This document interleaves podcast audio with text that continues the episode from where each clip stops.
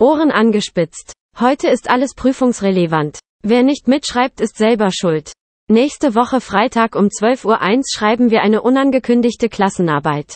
Und wer hier denkt, dass der Süß und Salzig Podcast keine Werbung enthält, der hat ja wohl den Schuss nicht gehört.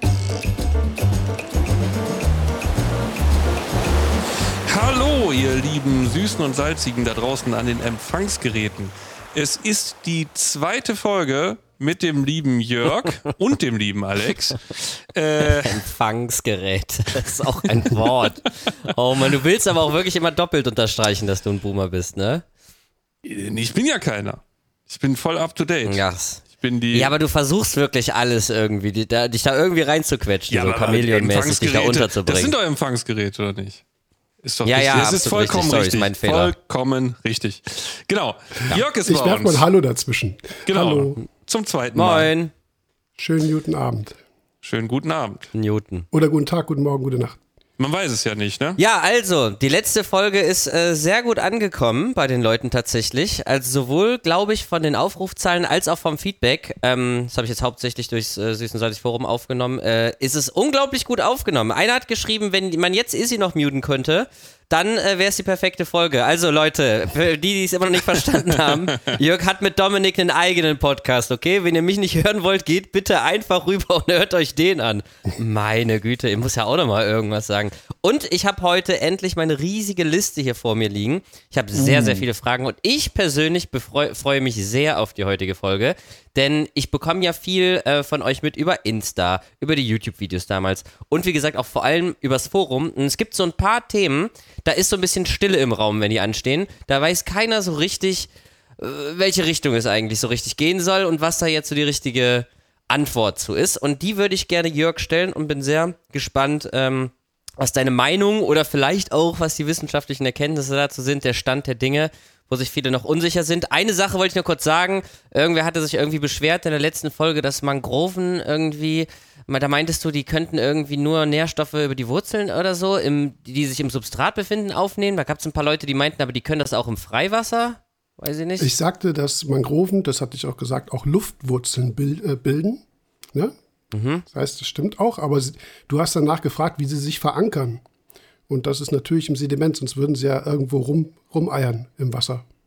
Ich habe gefragt, wie sie sich verankern. Okay, dann weiß ich nicht mehr. Also das, Ist war so? auch ein Zusammenhang, aber letzten Endes ist. Äh, Nee, nee, nee. Alex, Alex sagte ja, man könnte die auch einfach so ins Wasser stellen. Genau, das war das Thema. Einfach ins Technikbecken stellen. Das war ja die Aussage. ja, aber wir haben, ja, okay, wir haben jetzt so allgemein von, von Pflanzen im Meer oder in Anlehnung an, an salzige Umgebungen besprochen und äh, bin ich jetzt aufs Meer eingegangen. Äh, da treiben Mangroven nicht so durch die Gegend, ne? die sind fest verankert ja. mit diesen Stelzenwurzeln.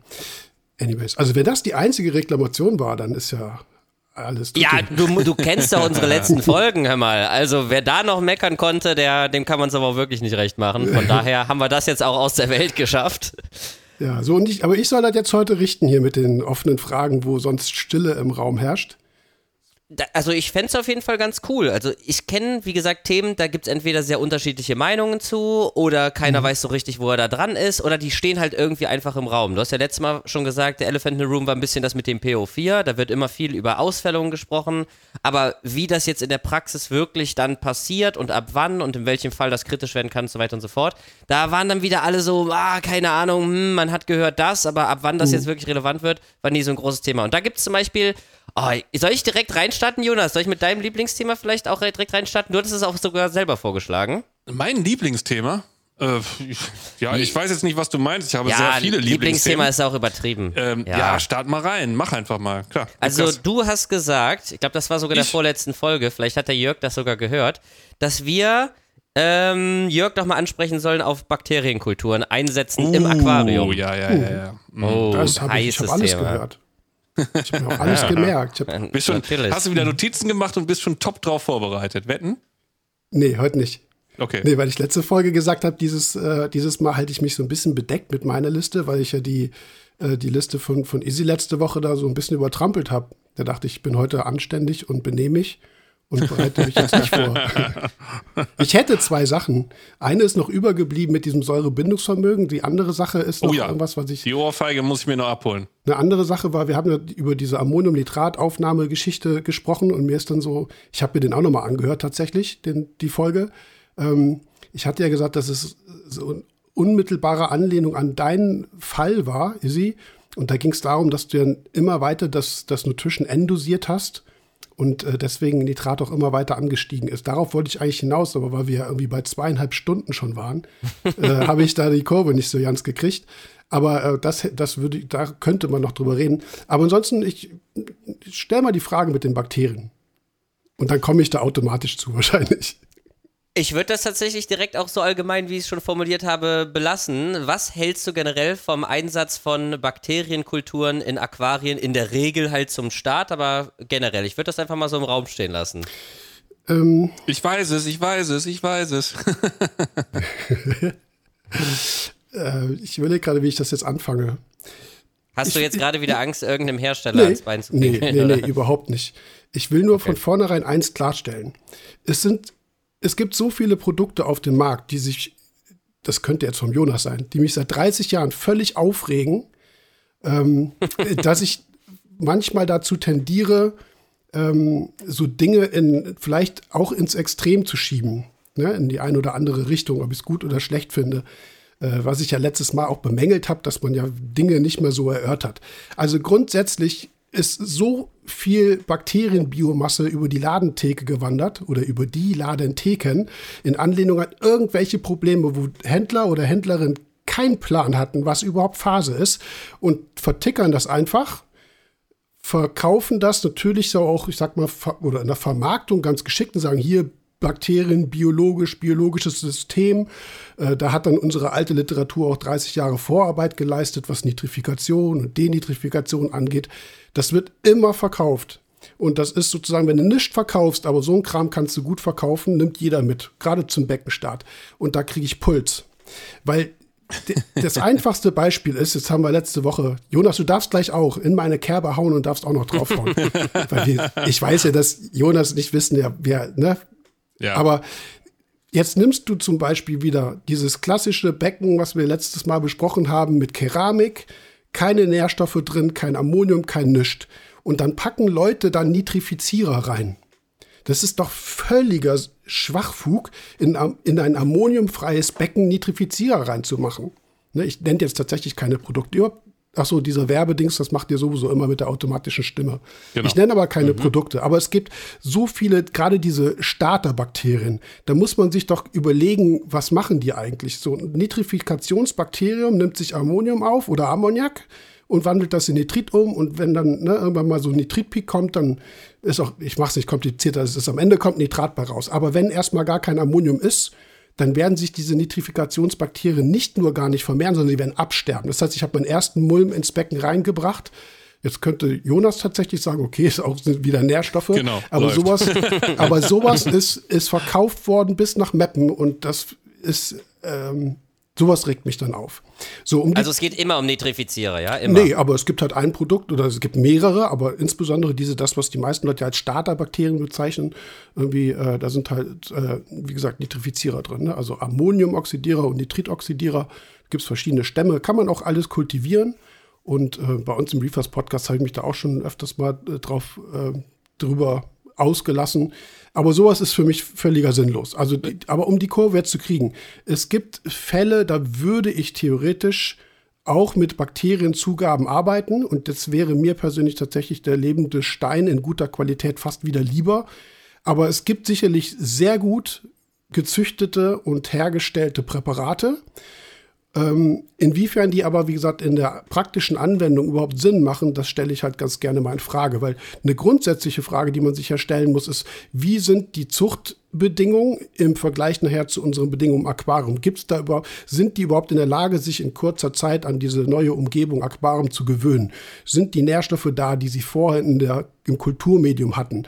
und so weiter und so fort. Ne? Passt das Siedlungssubstrat überhaupt? Wir denken immer, wir schmeißen Bakterien rein und alles ist, äh, ist äh, Jupti. Ne? Das ist, das, sowas regt mich ein bisschen auf, Wie gesagt, weil ich schon weiß, dass ganz viele Leute so viel Geld für solche Produkte versenkt haben, weil sie verkauft wurden als Problemlöser, weil Leute nicht mehr wussten, wie sie beraten sollen, weil keine Diagnose gestellt haben.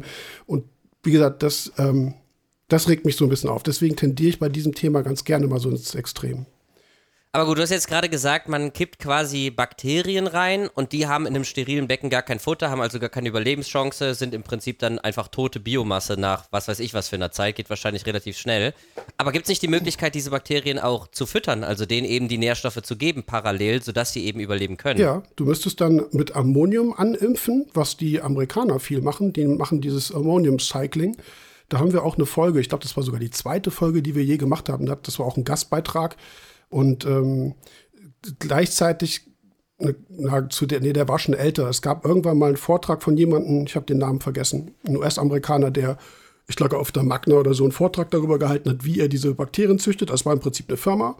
Und der hat so viel erzählt, wie schwierig es ist, Nitrifikanten zu züchten. Einfach weil die eigentlich zum Beispiel im Brackwasser viel besser klarkommen.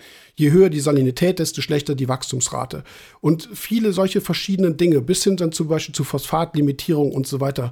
Da, ich habe mir das angehört. Gut, man muss Englisch können. Es gibt es auf YouTube immer noch. Ich finde, jetzt müsste ich euch vielleicht raussuchen, wenn ihr das verlinken wollt irgendwie. Ist aber super interessant, weil im im Endeffekt habe ich eigentlich nur so gedacht, okay, ähm, dann kannst du die Sache ja gleich sein lassen, weil der fing dann an mit solchen Beispielen, okay, salzt euer Becken erstmal nur auf, keine Ahnung, ich sage jetzt einfach mal eine Zahl, 20 PSU auf. So, und dann wartet ihr drei Wochen. Dann müsst ihr eben halt auch Ammonium dosieren oder der hat halt ja, auch klar. Stinte ins Becken geworfen. So. Und dann läuft so ein Becken, da, da gammelt so ein Becken drei, vier Wochen rum und äh, weil er auch argumentiert hat, da muss halt auch Phosphat rein und sowas. Also, Ein Bruder im nee, ich Geiste nicht, sozusagen. Ob der das, nee, pass auf, ich glaube, ich weiß nicht, ob der das war, aber es gibt ganz viele Amerikaner, die das halt auch so machen. Ach. Von denen hast du halt ja geklaut, komm, sei ehrlich, oder? Nee, ehrlich nicht. Nein, Schmarrn. aber. Hab ich nicht. Äh, es, den Tipp mit einem Fisch verwesen lassen habe ich tatsächlich von ähm, einem, ja nicht ein Großhändler, sondern so ein Zwischenhändler. Der hat mir das vor mhm. Jahren mal gesagt. Der hat das früher immer so gemacht, dass der einfach der einen, toten, einen mhm. toten Fisch da reingeworfen hat und ihn einfach hat vergammeln mhm. lassen. Und wenn der mhm. aufgefrisst. Das hatte ich gecatcht, ne? Der hat mich so gecatcht, dass ich es mal probiert habe und es hat sehr gut geklappt. Ja, ja, also keine Frage, das, also das, das kann man machen. Ich halte das für sehr unkontrolliert und äh, bildet vielleicht auch Keimzahlen, die ich nicht haben will. Da haben wir jetzt tatsächlich ja letzte Folge nicht drüber gesprochen, was so noch andere Randdefekte dann sein könnten. Aber spielt auch jetzt erstmal keine Rolle. Ich glaube, dass der das gar nicht gemacht hat, aber es gibt viele Amerikaner, die, wie gesagt, dann auch sowas machen. Jetzt gibt es zum Beispiel auf Insta gerade einer, ähm, ich habe den Namen wieder vergessen. Ich folge dem auch nicht, aber irgendwie wird er mir immer angezeigt der macht so komische, wie so TikTok. Achso. Nee, nee, nee, nee, nee, nee, nee. ähm, ist ein Amerikaner, glaube ich, und ist auch gesponsert bis nach, äh, bis nach, äh, ich sage immer Mappen, könnt ihr auch Wuppertal sagen, aber ist egal. Der hat das mit dem Cycling gemacht, drei Wochen lang, vier Wochen lang und äh, irgendwie schmieren jetzt alle Korallen ab und der heult und so. Ich frage dann immer so, was wollt, also was, das tut mir die Tiere völlig leid. Nur als ich gesehen habe, was er da alles veranstaltet, dachte ich so, Junge, pack doch da einfach ein paar Korallen rein von mir aus setzt deine Fische ein, dann hast du gleich ein bisschen Ammonium, nehmen die Korallen auf. Und das ist so das Konzept, was wir mittlerweile alle ver eigentlich verfolgen. Wir wollen ja Korallen pflegen. Ich will ja keine Bakterien, biobemasste äh, Aquarienlandschaft da irgendwie haben, sondern ich, wir wollen da eigentlich letzten Endes Korallen pflegen und, und Fische dazu. Vielleicht will man nicht unbedingt Fische, aber Korallen spielen ja in erster Linie so die Hauptgeige. Und da frage ich mich, was, warum soll ich denn erstmal komische Bakterien anzüchten, egal jetzt welcher Stamm, welche, welche Funktion die übernehmen sollen. Warum macht man das? Und wie gesagt, das führt völlig am, am Ziel, finde ich, vorbei, weil letzten Endes haben alle Korallen die Bakterien in ihrem Schleim, von mir ist auch auf Substratsteinen, immer dabei, die sie brauchen.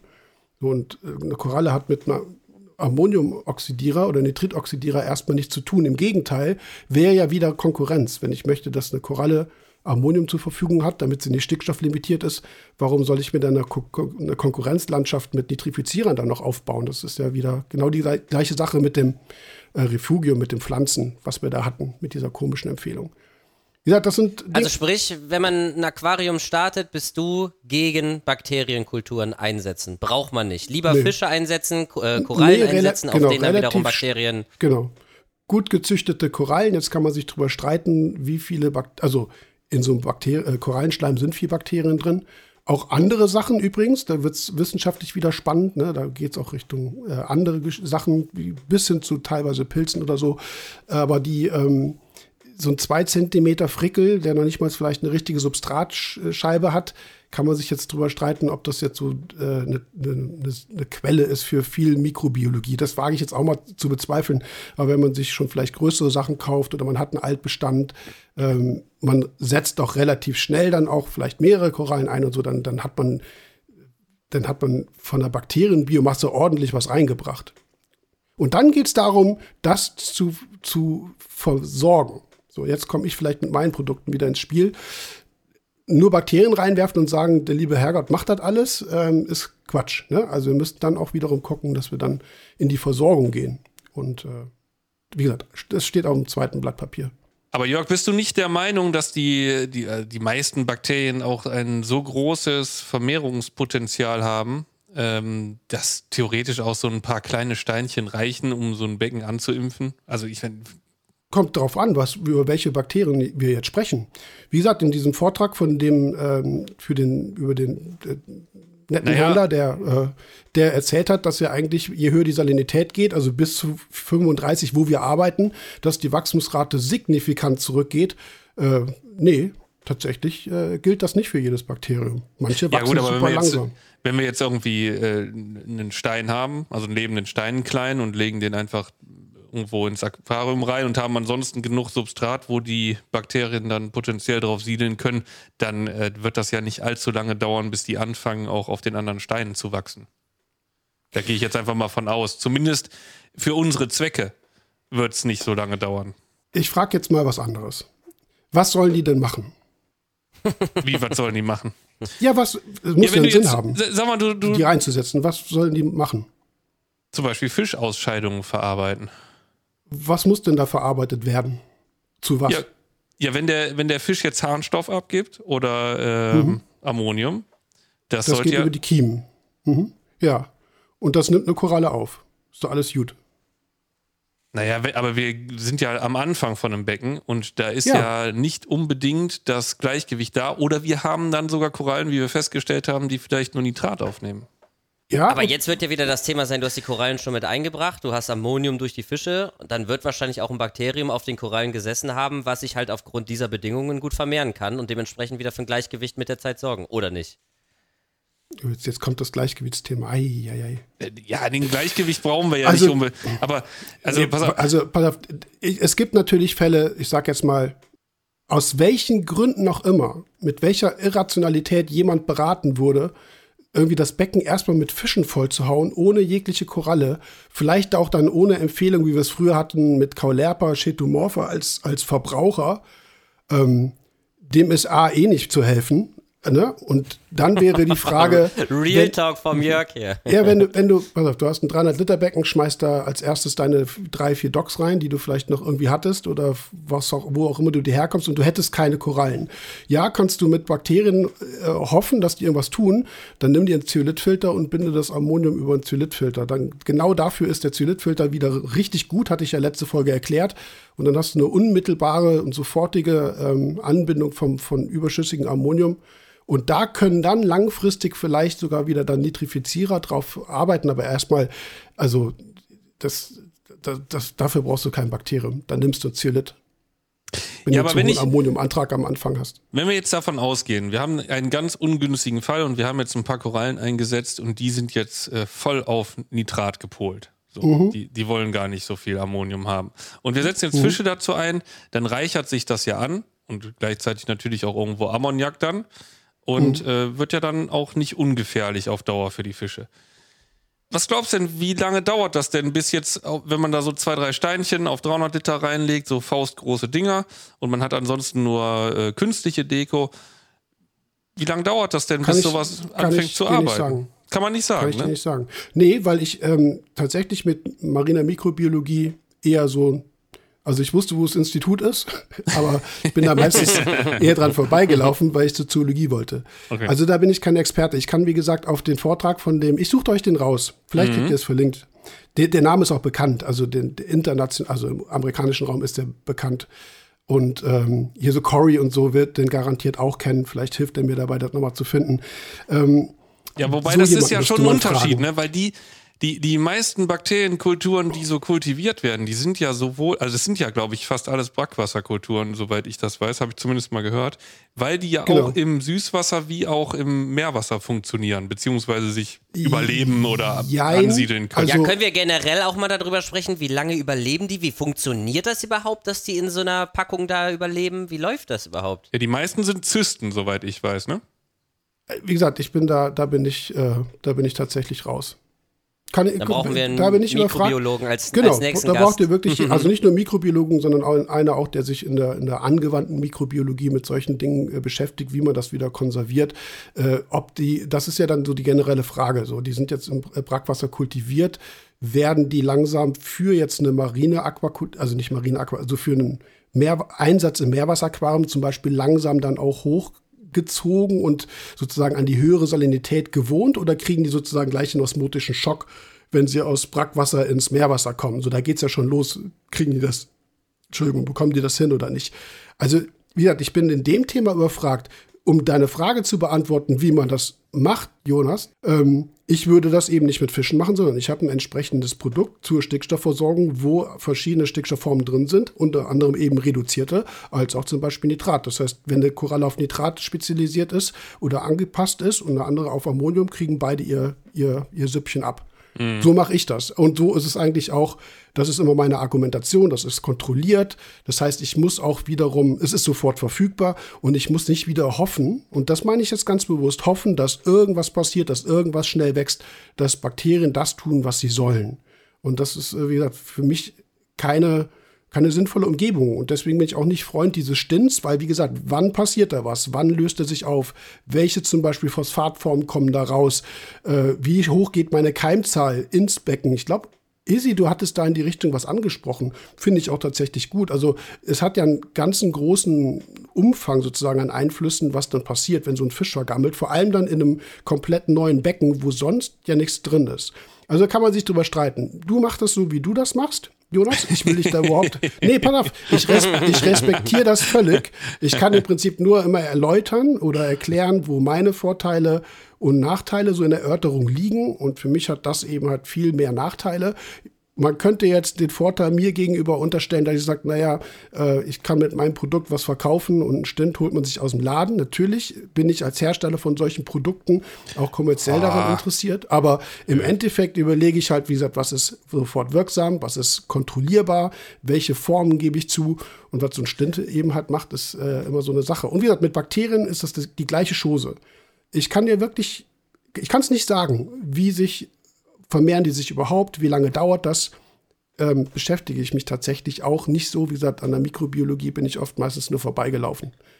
Das mhm. ist nicht so Ich finde das ja Ding. immer ähm, schon so ein bisschen, ja, verdächtig ist jetzt ein bisschen übertrieben gesagt, aber man erfährt ja auch irgendwie nichts von Herstellerseite aus oder so. Deswegen steht der, der große Elefant im Raum, weil niemand mal irgendwie aufgeklärt hat, was haben wir eigentlich für ein Produkt, wo kommt das her, was ist da genau drin, wie funktioniert das eigentlich man bekommt ja auch irgendwie keine Aufklärung. Aber ich merke schon, das ist irgendwie wie so ein roter Faden bei dir. Du sagst wieder, am besten so wenig wie möglich, eigentlich theoretisch Bakterien, weil die auch auf eine Art und Weise Konkurrenz sein können, auch für mhm. Korallen, ähnlich wie verschiedene Algenarten und so weiter. Deswegen einfach direkt das reingeben, was die Koralle möchte. Deswegen gibt es von dir auch PO4, also flüssiges PO4 und auch flüssig Stickstoff, weil wenn das Becken das ermöglicht, wenn man mal nicht irgendwie so einen komischen Bodengrund drin hat wie ich, sondern schon im Vorhinein alles richtig gemacht hat, dann kann man das auch in einer gewissen Dosis so dosieren, dass die Korallen damit versorgt werden und das Aquarium so funktioniert.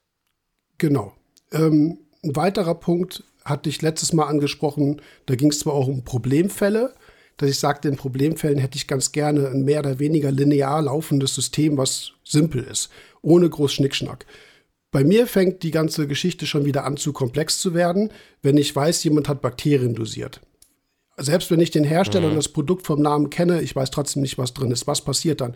Man fängt von Anfang an, ähm, man fängt von Anfang an an, Dinge zu verkomplizieren, also biologisch auch zu verkomplizieren. Das einfache Beispiel wäre, ich setze Korallen rein und von mir aus gleichzeitig ein paar kleine Fische. Wenn man das denn möchte, wenn man das denn möchte. Nicht, äh, wenn man sich das zutraut also Fischpflege in einem neuen Becken muss man auch beherrschen und muss gucken, ne, dass die Fische natürlich ähm, äh, erstens, wie gesagt, nicht revierbildend sind, nicht krankheitsempfindlich sind und so. Aber wenn du das nicht möchtest, dann arbeitest du, wie gesagt, von meiner Seite, von meiner Empfehlung mit Flüssigprodukten. Und das geht eins zu eins, also wie gesagt, linear in eine Koralle rein. Ich gebe was zu, das geht zur Koralle.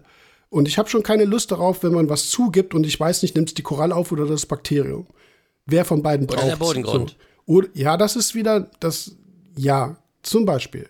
Hatte ich ja gesagt. So, das würde ich jetzt, lassen wir es mal bitte wirklich einfach es sind ähm, natürlich in der, in der Praxis viel mehr Dinge da drumrum, aber ich, man, ich finde, die Frage zu stellen, was wollen wir wirklich pflegen und was sind unsere Ausgangsbedingungen, ist so ein bisschen das A und O.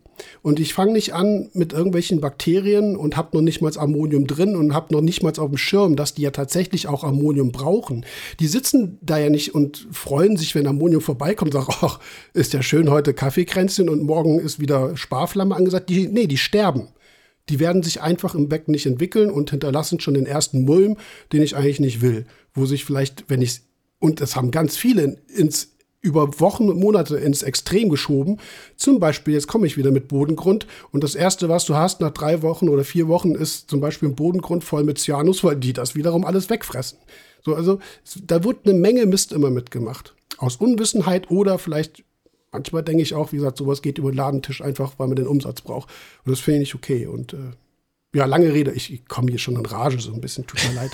Aber wie gesagt, dieses, dieses, dieses Vorgehen, dass man erstmal versucht, alles linear zu betrachten, das ist nachvollziehbar.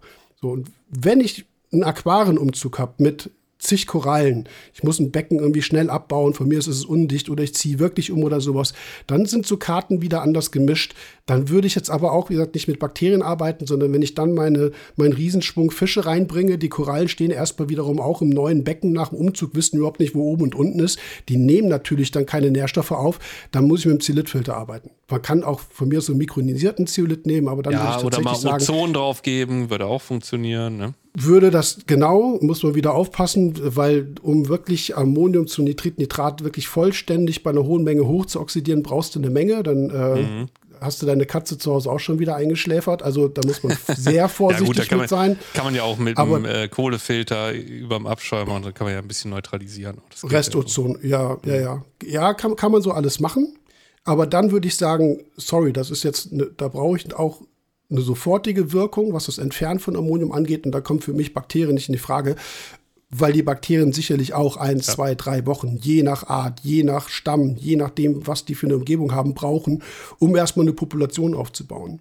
Und eins noch, ich rede die ganze Zeit, sorry.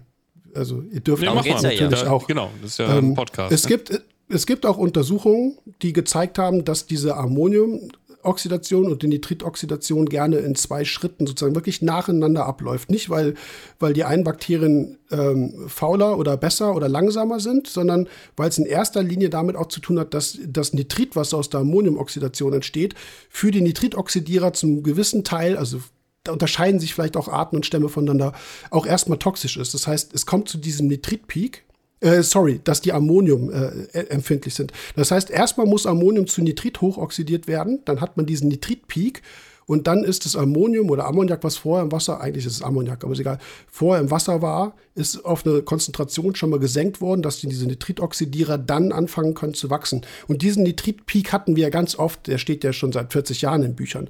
Und das kommt, wie gesagt, genau daher. Die fangen also nicht an, gleichzeitig zu arbeiten, sondern erstmal kommt es zu einem ordentlichen Nitritpeak. Also das hatten wir schon mal das Thema, ne? Nitrat, ne? Das habe ich ja. schon mal von dir gehört. Ja. Wir beide, ja, ja. Also da gibt es wissenschaftliche Untersuchungen und ich glaube hier, der dessen Name ich immer noch nicht weiß, ähm, der hat das zum Beispiel auch erklärt. Ne? Oder de, also okay. der hat das, glaube ich, auch erklärt, dass die Nitritoxidation tatsächlich aber auch langsamer abläuft als die Ammoniumoxidation. Also es ist kein, das ist wiederum nicht so, wie gesagt, es sind zwei, zwei verschiedene Bakteriengruppen, die das machen und die sind nicht so ganz eins zu eins linear. Ja, ich hatte nämlich mal, ähm, ich, ich meine tatsächlich, dass das äh, beim, bei der Schulung für den Paragraph 11 war. Ich weiß es aber nicht mehr ganz genau. Ähm, mhm. Das hatte ich dir da auch mal gesagt. Da war nämlich das so begründet, dass die ähm, Bakterien, die äh, Nitrit aufoxidieren, sich nur irgendwie im Schnitt einmal am Tag teilen.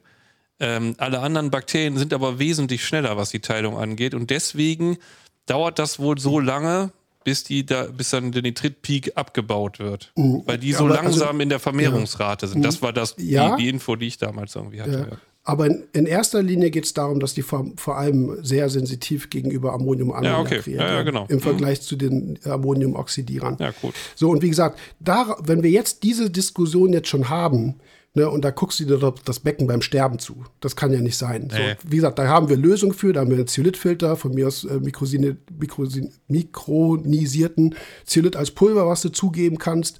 Ähm, und wenn du da mit Ozon ein bisschen was machen willst und Kohle dahinter und so, kann man, wie gesagt, das sind Dinge, die wir ja brauchen. Wir können ja nicht irgendwie den Fischen beim Sterben zu gucken und hoffen, dass da irgendwie in drei Tagen Bakterien wachsen. Das ist doch, sage ich schon wieder, Kopfschuss auf offener Bühne. Das klingt immer so fies, aber manchmal ist es ja so. Wir brauchen dafür schnelle Lösungen. Und Bakterien sind Aber jetzt keine waren wir schnelle schon, Lösung. Jetzt waren wir schon voll drin bei dem Nitrit-Ammoniak-Thema. Vielleicht kann man da nochmal kurz das Thema äh, Aquariumstart mit anreißen.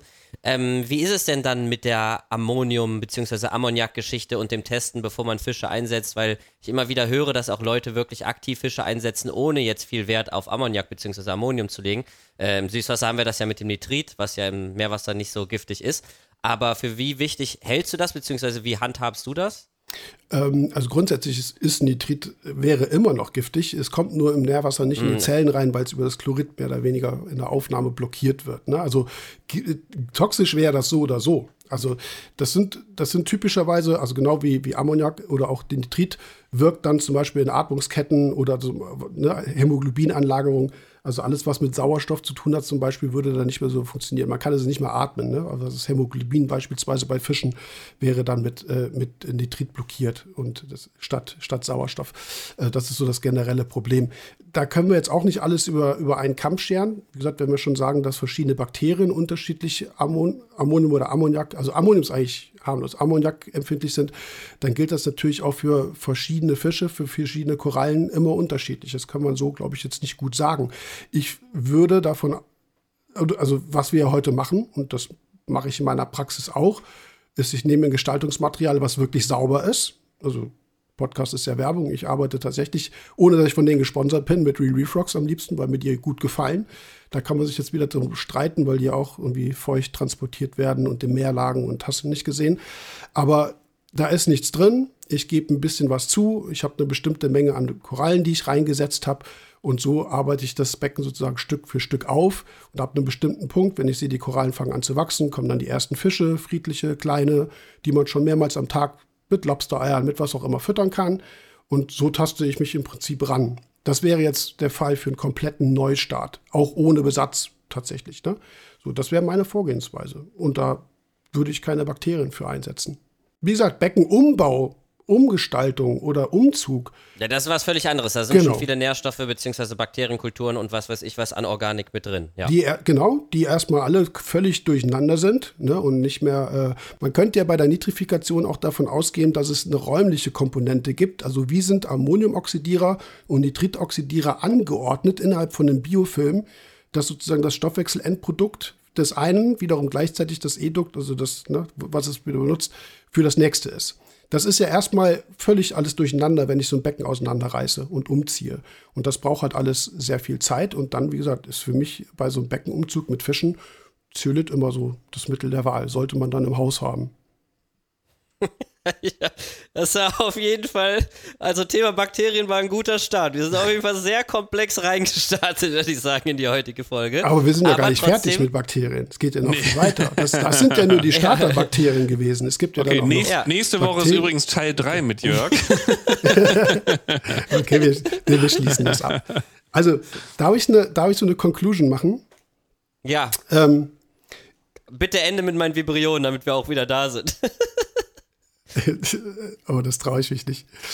Ähm, wollte ich sowieso noch fragen, wie es um Casa Easy gerade läuft, aber das machen wir nachher. Ähm, nee, also, also pass auf, es gibt, also mein Hinweis, und jetzt sind, ist der ganze Handel auf mich wahrscheinlich sauer. Macht euch ein bisschen Gedanken, lasst euch beraten. So, wenn ihr ein ammoniumfreies, ammoniakfreies Becken habt mit Keramik, mit totem Gestein, also, ne, also künstlichem Dekorationsmaterial, wo soll das herkommen? Kippt nicht alles blind in eure Becken investiert lieber in gute Korallen, die gut gezüchtet sind, die gut äh, akklimatisiert sind und dann kann man sicherlich äh, damit eine ganze Menge innerhalb der Mikrobiologie schon richten, ohne Zugabe von irgendwas. So. Also es gibt vielleicht Fälle nach einer Antibiotikumbehandlung oder was auch immer man machen musste, jetzt sind wir bei den Vibrionen, wo ich vielleicht sagen würde, okay, gib da mal so einen Spritzer rein. Aber also für mich sind die, also ich, was ich auch noch sagen will, das sind top kultivierte Produkte. Das ja. geht überhaupt nicht darum, wie diese Produkte gemacht sind. Weißt das du doch gar nicht. Das kannst du überhaupt nicht so sagen. äh, ja. Bei manchen schon. Doch, ja. ich, ich, weiß ja, wo viele die herkriegen. Das sind mhm. ja keine Bakterien, die im Hinterkämmerchen irgendwie von uns Aquarianern gezüchtet werden. Das sind industrielle Firmen, die das machen. Den kannst du vielleicht sagen, was du haben willst, aber ansonsten, ansonsten sind kannst das definite super und zertifizierte Stämme und sonst was. Also kein Aquarianer. Also vielleicht gibt es welche, dafür musst du aber wirklich dann auch Mikrobiologe oder Mikrobiologin sein. Aber die meisten Produkte, die kommen genauso in der Teichwirtschaft oder in der Abfall-, Trinkwasseraufbereitungswirtschaft und so weiter zum Einsatz. So, das ist, heißt nicht, dass die für uns gar nichts taugen würden, aber grundsätzlich ist das, wie gesagt, eine Frage, ähm, überleben die überhaupt? Und das, das ist, natürlich irgendwie unzufriedenstellend für den Zuhörer, der jetzt von dir hört. Es gibt übrigens Top-Produkte, aber man nennt keinen Namen und keiner weiß genau, was er damit anfangen soll. Aber im Umkehrschluss sind wir ja eh darauf zurückgekommen, dass du von den Bakterien sowieso nicht so viel hältst. Das heißt, selbst die Top-Produkte finden bei dir im Aquarium gar keinen Einsatz eigentlich. Ähm, es geht mir nur um die, um die, ähm, um tatsächlich um das Produkt selber. Also es geht mir, wie soll ich das jetzt sagen? Ähm, die Leute, die das machen, die Firmen, die das machen, die wissen, was sie tun. Die kriegen das hin. Das, das meine ich mit, das sind Top-Produkte in der Art, wie sie hergestellt werden. Nur, der, wie gesagt, die Anwendung ist halt, ist halt das Fragliche. Ich, ja, genau. ich sage nicht, das Produkt taugt grundsätzlich nichts oder da ist eh nichts drin oder es ist halb abgestorben oder was auch immer oder wäre falsch deklariert, das wäre noch bösartiger, sondern ich sage ganz bewusst, das sind Produkte, die sind völlig einwandfrei. Nur, wie gesagt, der Einsatz bei uns im Becken ist dann wieder fragwürdig, weil es ein Unterschied zum Kulturmedium ist und so weiter und so fort. Und ist der Einsatz überhaupt gerechtfertigt? Ist überhaupt sinnvoll? Das hat man jetzt ein paar Mal besprochen mit. Ja. Wie gesagt, ist Ammonium da? Ja, nein. Wozu brauche ich einen Nitrifizierer, wenn ich überhaupt kein Ammonium habe? Wenn ich sogar gucken muss, dass die Koralle das überhaupt kriegt und so. Wie gesagt, das ist Okay, ich würde sagen, wir machen einen Punkt hinter dem Bakterienthema. Ich glaube, äh, die mhm. Zuhörer und auch wir haben ganz gut verstanden, was da so deine Einstellung ist und finde ich auf jeden Fall auch nachvollziehbar. Äh, ja, genau. Ähm, wir haben dich jetzt schon so emotional gecatcht. War schon ein emotionales Thema für dich, deswegen ich würde gerne direkt die nächste Geschichte einstreuen.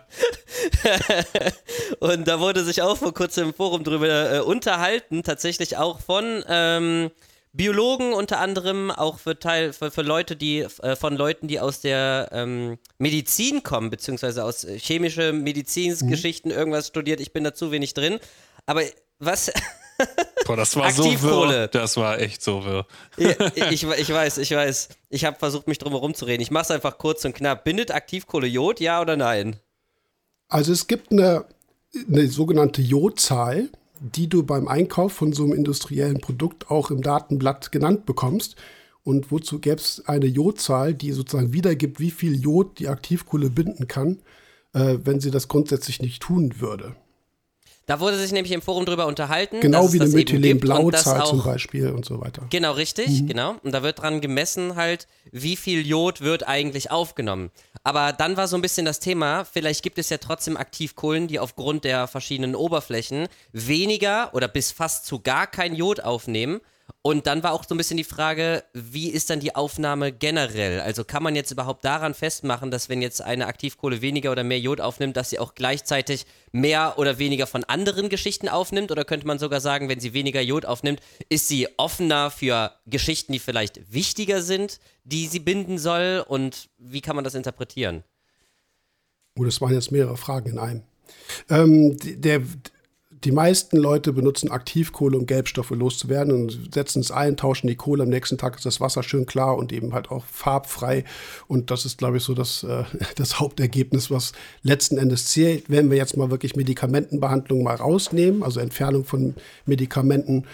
Ich, ähm, das wird jetzt, also erstens muss ich auch zugeben, das ist ein Bereich, wo ich, wie alle anderen Firmen auch, industriell einkaufen und uns sozusagen auch beraten lassen, was Anforderungen angeht. Ne? Und da geht es sicherlich auch darum, dass man sagt, in der Meerwasseraquaristik haben wir eine ganze Menge an also wirklich auch Komponenten, an Salzkomponenten drin, die möglicherweise da eine Rolle spielen, was Verdrängungseffekte oder sonst was angeht. Allerdings auch eine extrem hohe Keimzahl.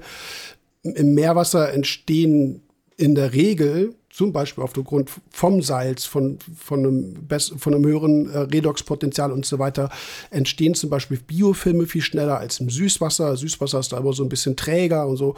Also welchen Einfluss hat das auf eine Kohle? Gerade dann geht es um Standzeit. Ne? Also wir haben ja sowieso kein steriles System und auch kein super sauberes, wo man, ähm, wo man dann irgendwie genau eins zu eins sehen könnte, was wird gebunden, was nicht.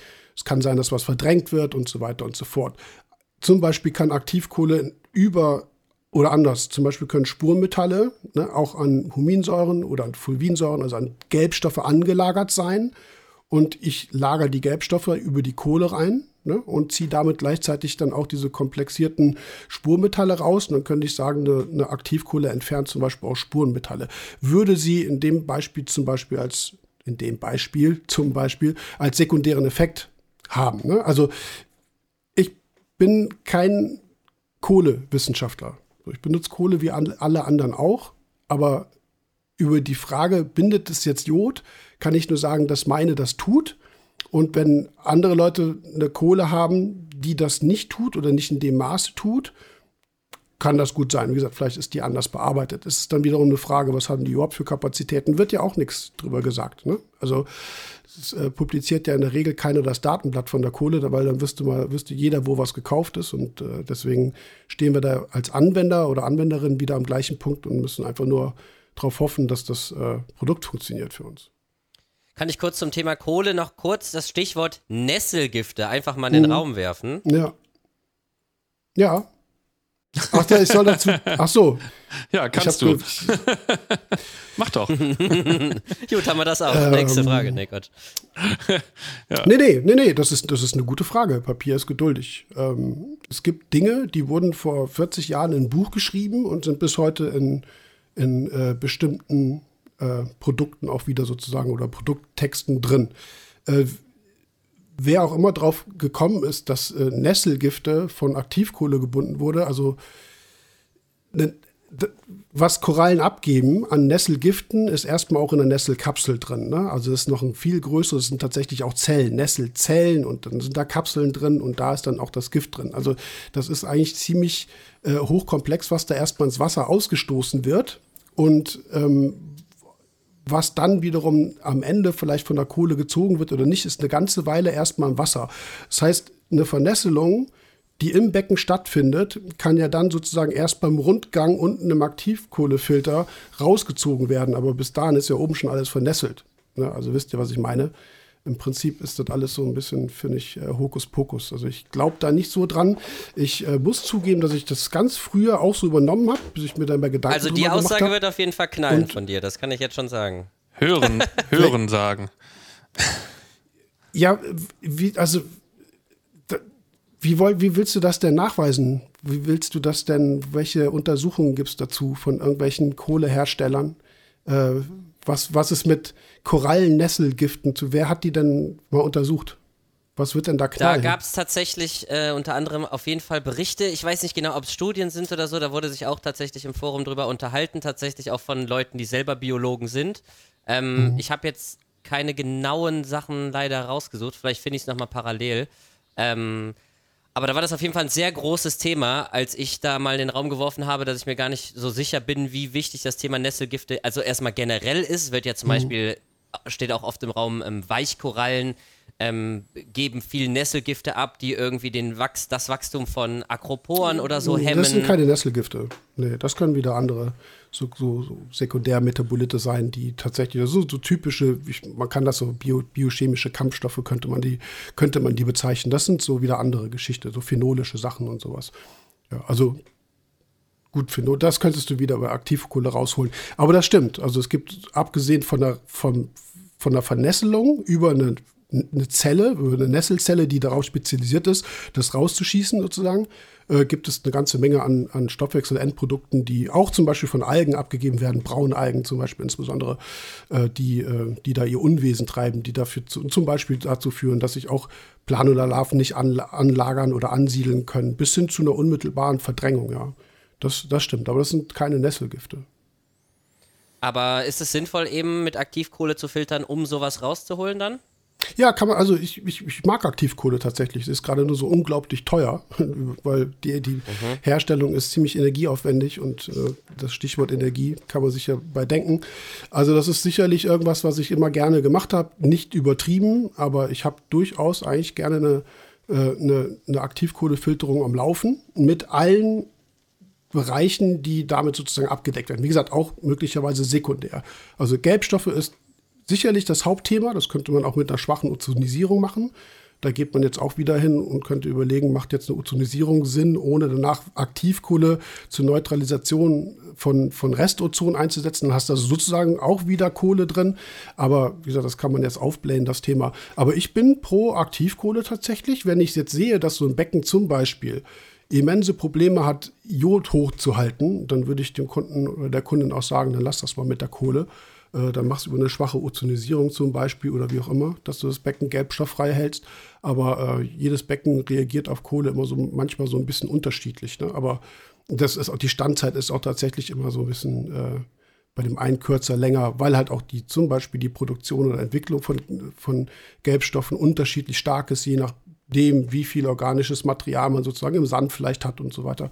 Also, ja, genau, jetzt sprichst ja. du schon das Thema Gelbstoffe an. Mhm. Wenn ich jetzt in mein Aquarium reingucke, bei mir sieht man das besonders mhm. gut bei meinen 3,65 Meter, wenn ich da mal die komplette Länge durchschaue, dann sieht man schon relativ schnell, würde ich jetzt mal behaupten, ähm, im Vergleich zu anderen Aquarien, wenn sich so ein gelber, ein gelber Stich halt entwickelt. Mhm. Und wenn man das sieht, ist das jetzt ein Warnsignal oder ist das eine reine optische Geschichte? Ich möchte klares, transparentes, nicht verfärbtes Wasser haben. Beides. Deswegen setze ich Ozon ein oder Aktivkohle oder ist das für mich auch sozusagen ein Zeichen, dass hier eventuell viel ähm, Geschichten im Wasser rumgeistern, die eventuell wachstumshemmend sein könnten? Alles von dem, was du genannt hast. Also in allererster okay. Linie ist es ein ästhetisches Ding. Jeder mag gerne kristallklares, transparentes, farbloses Wasser. Also das ist so. Das ist sicherlich ein, das kann man nicht von der Hand weisen. Wenn man dann anfängt, dann weiter zu, zu argumentieren, also das wäre für mich auch der, der, der, erste, der erste Punkt, der mir wirklich einfällt, warum Leute das machen. Einfach genau deshalb. Ähm, wenn man jetzt davon ausgeht, dass möglicherweise eine organische Belastung im Becken ist, die sich auch dann mit Gelbstoffen und sowas darstellt, was wir ja dann sehen können, können ja dann auch andere Sachen äh, vielleicht im Wasser sein, und die Aktivkohle würde das rausholen, dann hätte ich vielleicht auch eine geringere Keimzahl im Becken, weil diese organischen Sachen weg sind und so weiter und so fort. Also das ist sicherlich ein, ein Aspekt. Jetzt kann man, wie gesagt, über solche biochemischen Kampfstoffe, über Nesselgifte im Prinzip noch sprechen. Oder so ein Beispiel, was ich gesagt habe, dass an den Gelbstoffen, an den Huminsäuren zum Beispiel Metalle dranhängen. Äh, dann werden die sekundär auch darüber rausgezogen. All das kann passieren und all das sind möglicherweise Gründe für Leute dann für ein bestimmtes Problem oder für eine bestimmte Problemsituation Kohle einzusetzen. Was, was schwierig ist, was oft schon passiert ist, ist, dass zum Beispiel bei einer sehr hohen Gelbstoffbelastung und einer gleichzeitig damit auch einhergehenden Abschwächung der Lichtintensität, nicht nur Intensität, sondern auch Spektrum einhergeht. Ne? Das war jetzt weiß nicht, der Satz war jetzt nicht so ganz rund. Aber wisst ihr, was ich meine? Gelbstoffe wissen, meinst, ja. ne, interagieren mit, mit Licht und deswegen erscheinen sie uns ja auch gelb. Das heißt, sie verändern das Spektrum, sie, sie verringern auch die, die, die Intensität. Ich ziehe über Kohle, von mir ist auch über Zonen, jetzt auf gleich alle Gelbstoffe raus. Und dann kann es durchaus sein, bei einer sehr hohen Gelbstoffbelastung, dass es erstmal zu Strahlungsstress kommt. Innerhalb von so einem kurzen Zeitraum, weil das Licht plötzlich deutlich stärker ist. Oder Wellenlängebereiche da sind, die, die abgeschwächt wurden. Also dann wäre wieder die Frage, ne, wo liegt da jetzt der Fehler? Hat, hätte man vorher vielleicht mit äh, äh, schon, schon regelmäßiger mit Aktivkohle arbeiten sollen oder wie gesagt Schrägstrich äh, Ozon, wenn wir über Gelbstoffe reden. Das sind so Unfälle, die dann auch teilweise passiert sind. Oder zum Beispiel, dass die Verfügbarkeit von Metallen plötzlich schlechter wurde, weil keine äh, Komplexierung zu Gelbstoffen mehr da war und so weiter und so fort. Also ähm, es gab in der Geschichte immer schon manchmal mit Aktivkohle Probleme. Dann können wir über Seitenlinien, ähm, also ne, äh, mhm. das Seitenlinienproblem bei Doktorfischen, HLLE, ne, sprechen. Das ist äh, auch ein Punkt, der in Richtung Kohle argumentiert wurde. So als, ne, wenn wir jetzt so generell so pro Kontra Also gegen nehmen. Kohle. In dem Falle gegen Kohle. Ähm, weil feinster Abrieb von der Kohle eben halt in dieses ganz super feine, empfindliche neuronale Netz in der Haut sozusagen eindringt, in Anführungsstrichen sozusagen Poren verstopft, dann zur Entzündung führt und so weiter. Also HLLE wurde halt auch in die Richtung Aktivkohle schon diskutiert. Also so ganz, ähm, dieses Thema Aktivkohle ist halt dahingehend sehr komplex, genau.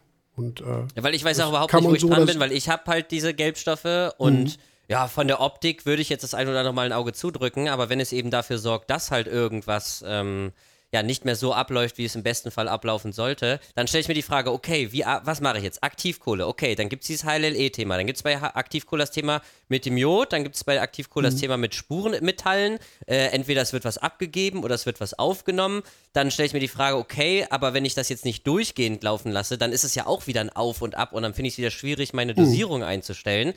Dann ist die Frage, okay, dann vielleicht doch lieber Ozon. Klingt jetzt auf den ersten Blick einfacher, aber kann Ozon genau das gleiche, was auch Aktivkohle kann? Oder muss ich die dann doch wieder einmal im halben Jahr einsetzen? Oder also damit bin ich ehrlich gesagt ziemlich überfordert und da habe ich jetzt auch noch keine richtige Lösung gefunden. Ja, aber in, inwiefern über hast du dein Becken schon mal mit Aktivkohle kristallklar bekommen?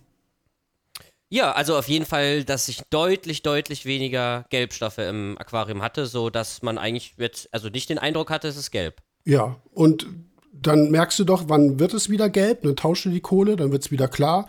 So kannst du deine Wechselintervalle von der Kohle, also wie gesagt, was diese Gelbstoffbelastung angeht, ja selbst definieren. Damit ist man ja eigentlich nicht überfordert.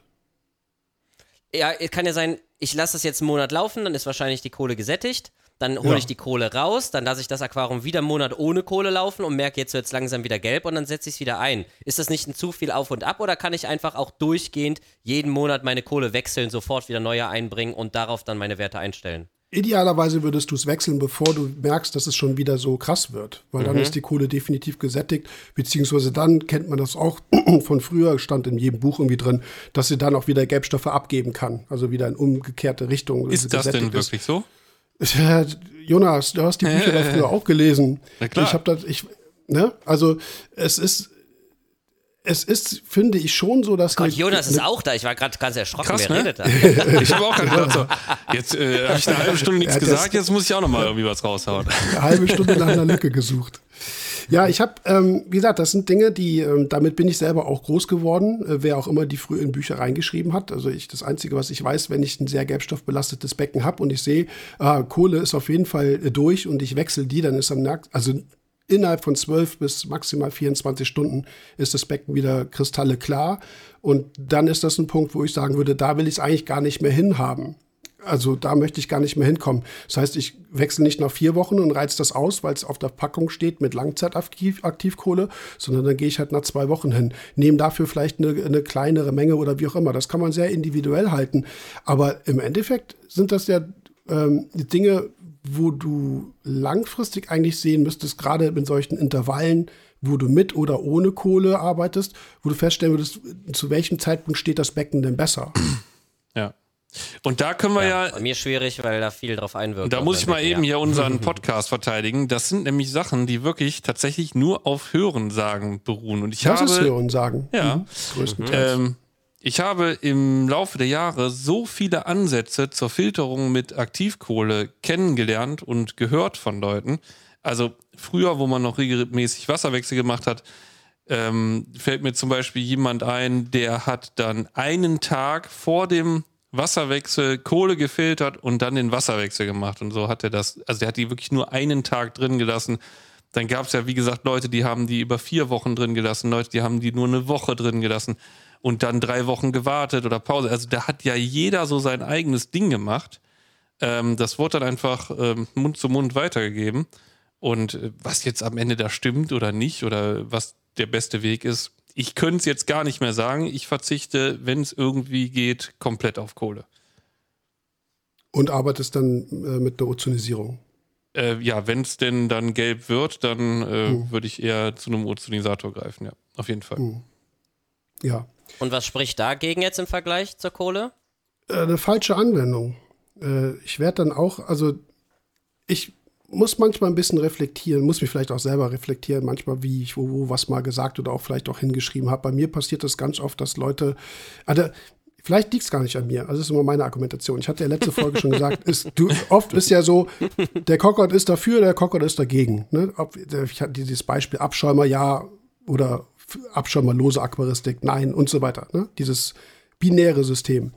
Ähm, ich, ich, ich warne zum Beispiel oder ich erkläre zum Beispiel, warum eine, gerade bei LEDs eine hohe Beleuchtung mit Grün oder dann auch mit Rot möglicherweise Probleme machen kann.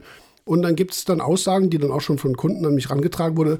Ja, ähm, du sagst ja, du sagst ja rot oder grün aus. Äh, so, nee, das stimmt nicht.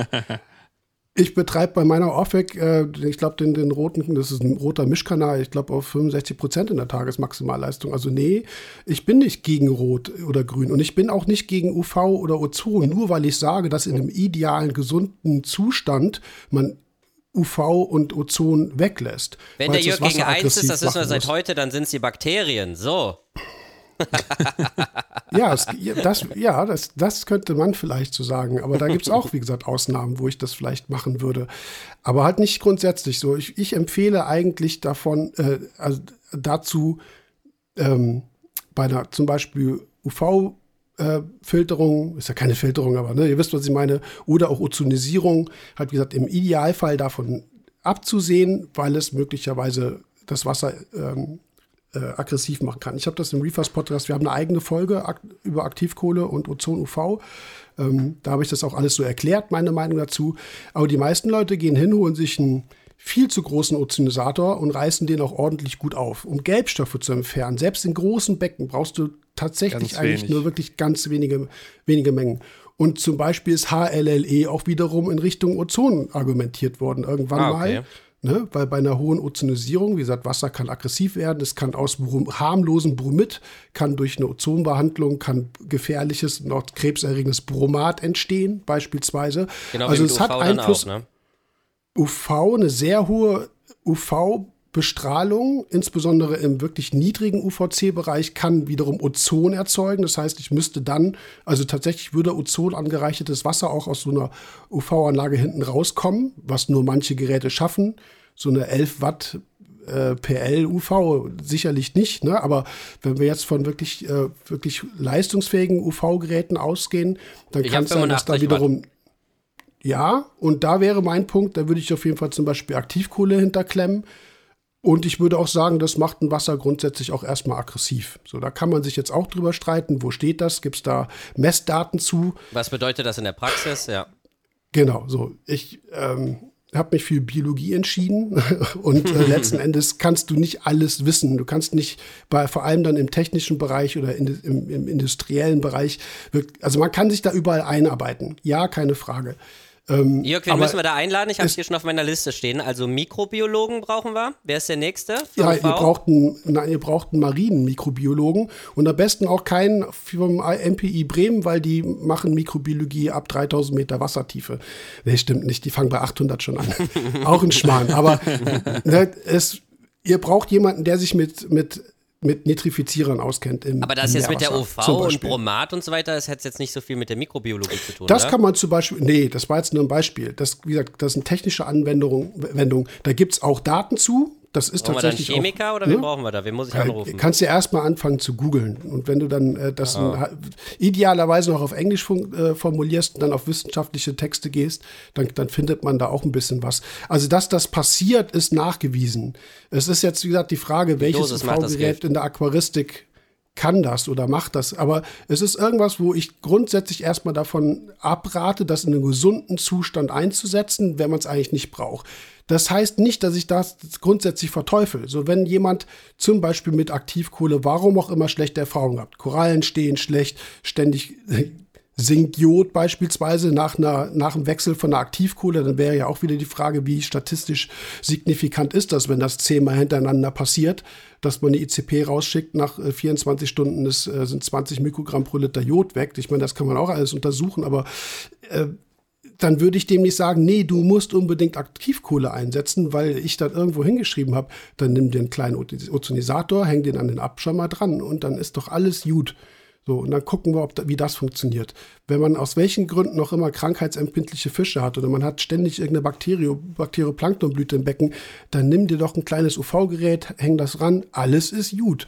Wie gesagt, es hat alles immer vor- und Nachteile. Ich versuche bei jedem Becken das einzeln so zu bewerten, wie es am sinnvollsten ist. Aber ich bin keiner, der sich, wie gesagt, festnageln setzt, ja, immer Aktivkohle oder immer äh, dies oder nie das und so weiter. Wisst ihr, was ich meine? Dafür, äh, von mir aus kann das jeder machen, machen wie er möchte.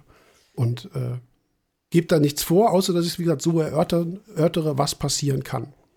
Ähm, wo wir jetzt aber gerade irgendwie zum Thema UV gekommen sind. Wenn man jetzt eine UV-Anlage anhat und jetzt die Folge gehört hat, äh, oh, da entsteht Bromat, weil ich habe eine besonders potente UV-Anlage. Kann Bromat entstehen. Kann Bromat entstehen und ich mache mir da aus Sorgen, ich mache mir da Sorgen drum, weil ich habe jetzt über Google herausgefunden, dass das gesundheitliche Konsequenzen mit sich ziehen kann oder wie auch immer.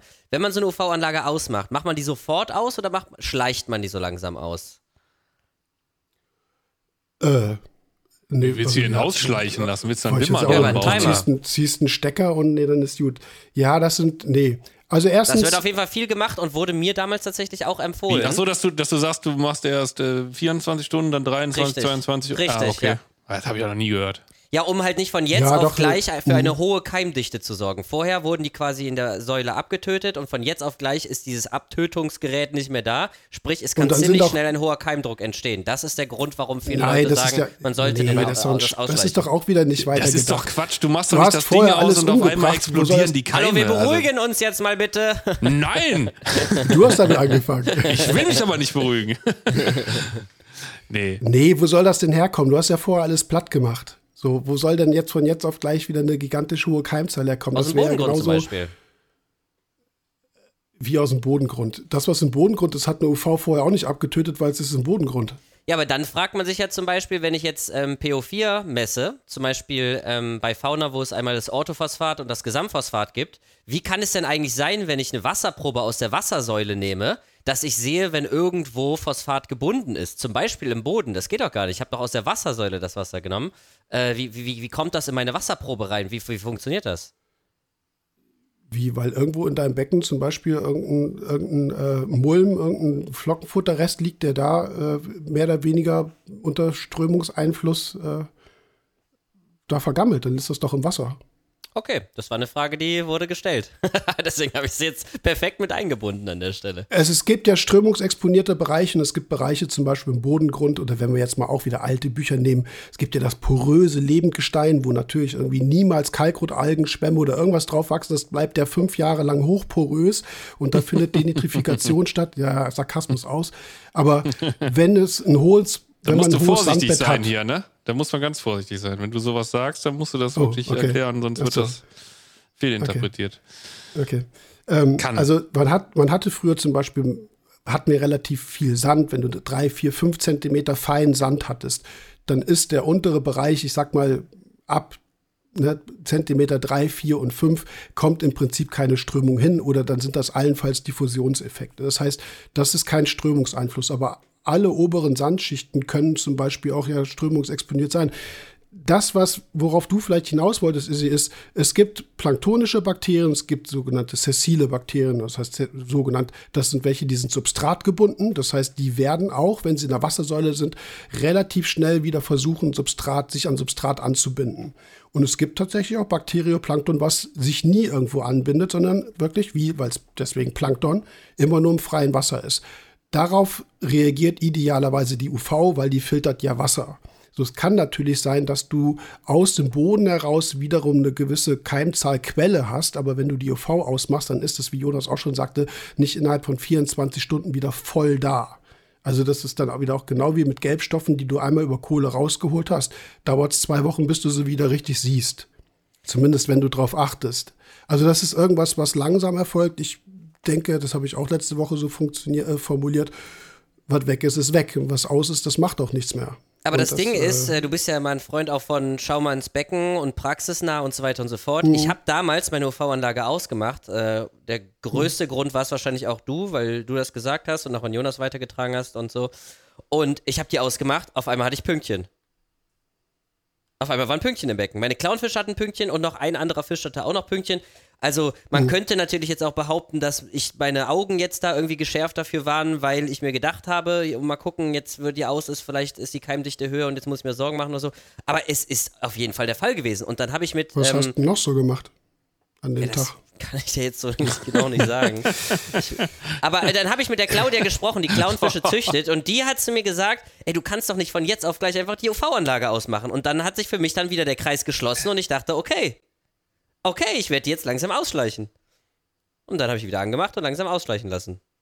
Die Pünktchen waren irgendwann weg. Ja. So, also äh, man kann, man kann äh, Keimzahlbestimmung machen ist auch relativ easy tatsächlich. Äh, das könnte man tatsächlich wissenschaftlich untersuchen oder semi, sogar Hobby-semi-wissenschaftlich untersuchen, wenn man, wenn man äh, weiß, wie das geht. Aber man kann jetzt zum Beispiel bei Krankheiten, äh, wo wir jetzt mit Kryptokarion ja nicht über Bakterien sprechen, sondern eigentlich auch um Organismus, der höher entwickelt ist, wo es eigentlich ja letzten Endes auch darum geht, wo sind da die Schwärmer, wie schnell erfolgt wieder eine, eine Infektion und so weiter wenn das so schnell bei dir geht, dann würde ich eigentlich sagen, du hast irgendwie am Becken sonst was rumgefummelt und hast die Tiere gestresst. Und deswegen sind sie, haben sie wieder Krankheitssymptome bekommen, weil ich könnte jetzt versuchen, vielleicht mache ich das auch, irgendwie Jonas wieder ins Boot zu holen und zu fragen, was der davon hält. Also ja, heute ist vielleicht wirklich mehr eine Hören-Sagen-Geschichte, weil ich bin Korallenphysiologe und ich bin kein Fischpathologe, genau wie ich letztes ich Mal erzählt habe. Ich bin auch kein Ernährungsphysiologe. Aber ah, aufschreiben, wir brauchen einen Fischpathologen. Vor allem, weil erfahrungsgemäß eigentlich Anemonenfische viel sensitiver für Proklinella sind als für Kryptokaren. Naja, lassen wir das mal so alles im Raum stehen stehen. Also ich, ich bin dann wieder der, der, äh, derjenige, der dann auch sagt, ich widerspreche keinem Aquarium. Wenn du mir sagst, dass das so ist und du würdest das in einer mehrfachen Wiederholung immer wieder feststellen, dann kann ich doch nicht mit dem Kopf gegen die Wand schlagen und sagen, doch, doch, doch, doch, ich habe recht. So, das ist doch Quatsch. Wenn jemand mir sagt, dass das Becken mit einer UV oder mit Ozon oder mit Aktivkohle besser läuft als mit irgendwas anderem, was ich empfohlen habe, Warum soll ich denn da bockig sein? Das ist doch Quatsch. Ich werde das, ich, ich kann dem Becken nicht widersprechen. Das Becken hat immer recht. Und deswegen, wenn du sagst, wie passiert das ständig? Du machst nur V aus, schlagartig, und du, deine Fische werden von heute auf morgen wieder sichtbar krank, also symptomatisch krank. Und äh, das Gleiche hättest du zum Beispiel nicht, wenn du es ausschleichen lässt. Sag ich, ja, ja, hast du, danke für, die, für den Hinweis, danke, dass du es mal untersucht hast. Jetzt äh, habe ich das auf dem Schirm. Aber okay die Wahrscheinlichkeit, dass du an dem Tag sonst was gemacht hast und die Fische gestresst waren oder wie auch immer, finde ich ist größer, weil ähm, wenn du dir jetzt irgendwie auch Kryptokaren anguckst und der weil du mich kennst und ich bin so ein Fischstresser, ne? Weiß ich nicht. Es gibt ja manchmal Fische, so, ne, so beim Doktor läufst du einmal am Becken vorbei, dann hat der für eine halbe Stunde Pünktchen. Also ist, wie gesagt, im Endeffekt sei jetzt mal, ist das eine Sache, die jeder, wo ich wiederum sage, das ist auch ein gewisses Können, wenn man so Beobachtungsgabe hat und man kann das für sich mehr oder weniger so fürs eigene Becken aufdröseln und erklären, finde ich das super. Mein Punkt ist wieder, wenn ich mit meiner eigenen Anlage die und die Erfahrung gemacht habe, dann heißt das nicht, dass es woanders, woanders, dass es woanders irgendwie genauso ist. Ja, das ne, ist da sind wir wichtig, jetzt wieder ja. bei, der, bei der Züchterin, ja. die die ihre Anlage so beherrscht, was sie sicherlich tippitoppi hinkriegt, aber ähm, dir dann Vorwurf zu machen, wie kannst du die sofort ausmachen? Also ja, kann man, kann man machen, aber äh, ich würde mir das nicht anmaßen, ein Becken einfach mal so zu beurteilen, wie es reagiert, nur weil ich eine UV jetzt ausmache. Also ich mache meine immer so aus, wenn ich sie mal ne, nicht brauche. Mhm. Jonas, glaube ich, auch, habe ich gehört. Ja, hm. tatsächlich. Ja. Ist viel Hörensagen heute dabei. Wir reden aber heute auch über aquarienpraktische Dinge, wo es völlig legitim ist, dass jemand äh, bestimmte Präferenzen hat, Erfahrungen, wie gesagt, hat und so weiter und so fort. Ja, und das, wir äh, sind ja auch immer noch im Salzig und Salzig Podcast hier und deswegen äh, darf man das auch. Ne? Also das ist ja gewünscht uh. hier auch. Ne? Also es wurde auch schon im Forum geschrieben, ja. es wird nicht ohne Grund bei Süß und Salzig im Banner das Salzig groß geschrieben. Also, das ist ja schon, wurde ja schon angekündigt quasi mit dem, mit dem Logo. Ja. ja, na gut, aber Jörg ist auch mehr in der Meerwasser- äh, Aquaristik zu Hause, wie gesagt, an Korallen geforscht und so. Du bist jetzt süßwassermäßig ähm, wahrscheinlich auch nicht so sehr drin wie Meerwasser, schätze ich jetzt mal, oder? Äh, nee, das geht ja gar nicht, weil ich äh, mich jetzt mal im Meerwasser schon so ein bisschen vom, vom Fachlichen so als äh, höchstes Niveau einschätze. Und da bin ich im Süßwasser vielleicht eher so im, ja, weiß ich nicht, ich habe da, also privat habe ich ein Süßwasserbecken und eine Süßwasseranlage, besser gesagt, weiß da auch schon ein bisschen was natürlich, aber äh, nicht jetzt, also ich bin jetzt hier nicht, also, nee, mir fällt kein Vergleich an. Nee, bin ich nicht. Also keine Expertise auf höchstem Level, definitiv nicht. Äh, da, sa sagen wir mal ganz kurz, so, wir machen das nur ganz, ganz kurz. Ähm, ein, einen ganz kleinen Abschweif in die äh, Süßwasseraquaristik. Und das kann. Jonas hat ein schlechtes Gewissen. Du glaubst doch nicht ernsthaft, dass nach einer Stunde die Süßwasseraquarianer noch da sind. Ja, wir, wir schneiden das einfach aus und äh, das als extra Folge hoch. so ganz klein unten drunter schreiben wir hier für die Süßwasser. Ähm, pass auf, ganz, ganz einfach. Ähm, also es wurde irgendwo gefragt, ich, ich habe gerade schon mal im Forum geguckt, aber ich finde es nicht mehr, äh, wie das denn mit Phosphatausfällung im Süßwasser ist. Und ähm, mhm, richtig, ja. Ja, ne, wer die da wie verarbeiten kann. Und ähm, ich weiß, du hast mir das auch schon mal gesagt, ähm, dass ja die Pflanzen, ähm, er, erklär das doch bitte nochmal, wie die Pflanzen das hinkriegen, über die Wurzeln auch zum Beispiel ausgefallenes oder ausgefallene Nährstoffe aufzunehmen.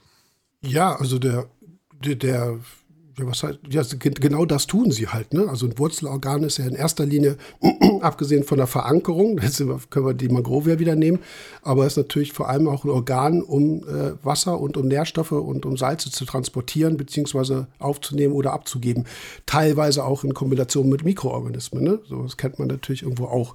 Also Mykorrhiza zum Beispiel. Aber das ist jetzt egal. Also grundsätzlich ist eine Wurzel dazu da, um Nährstoffe aus der Umgebung aufzunehmen. Und wenn wir eine Phosphatausfällung hat und die landet im Soil oder wo auch was auch immer man hat, dann ist das natürlich da auch wieder verfügbar. Also ja, genau. so also einfach ist das. Eine ist Koralle hat halt keine Problem, Wurzeln. Ne? Und, nee, ja. nee. Also es gibt sicherlich ähm, Sedimentationseffekte. Das heißt, es wird eine Weile dauern, bis es halt wirklich dann aus runtergesäckert ist. Darüber kann man sich jetzt auch wieder streiten. Was hat das für eine zeitliche Dimension? Aber grundsätzlich, ich meine, wir machen ja auch äh, bei vielen Pflanzen Bodengrunddüngung. Du jetzt nicht, ne? Du bist da, bist du, bist du, glaube ich, ein bisschen bockig und machst nur Wasserdüngung. Aber an, der Stefan von Liquid Nature, glaube ich, macht recht ja. viel Wurzeldüngung. Also ja, er hat mir das mal da, empfohlen, dass ich das machen soll. Ich habe das auch probiert, aber irgendwie hatte mir das nicht so den Kick gegeben. Ähm, ja, wo, wir müssen jetzt, da geht es auch wieder. Pflanzen sind nicht gleich Pflanzen. Es gibt mhm. jetzt äh, Pflanzen, die leben lieber in einem sauren Boden, andere haben andere pH-Bereiche, wo das Wurzelorgan jeweils optimal funktioniert. Also da, da kannst du auch nicht über einen Kamm scheren. Also so eine, weiß ich nicht, irgendwie sowas wie, ich glaube zum Beispiel, ist so meine Erfahrung, dass Kryptokorynen zum Beispiel davon profitieren können, ne? dass sie halt im, in einem angereicherten äh, Sediment oder Soil, wie auch immer man das jetzt nennt, irgendwie doch sehr gut daraus Nährstoffe rekrutieren können, während jetzt so eine Lindophila oder was auch immer äh, halt vielleicht auch mehr auf, auf Nährstoffe im Wasser geht. Also da sind Pflanzen total unterschiedlich.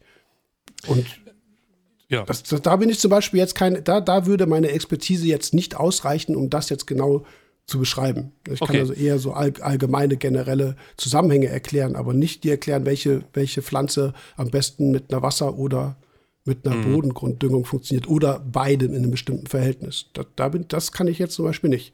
Mhm.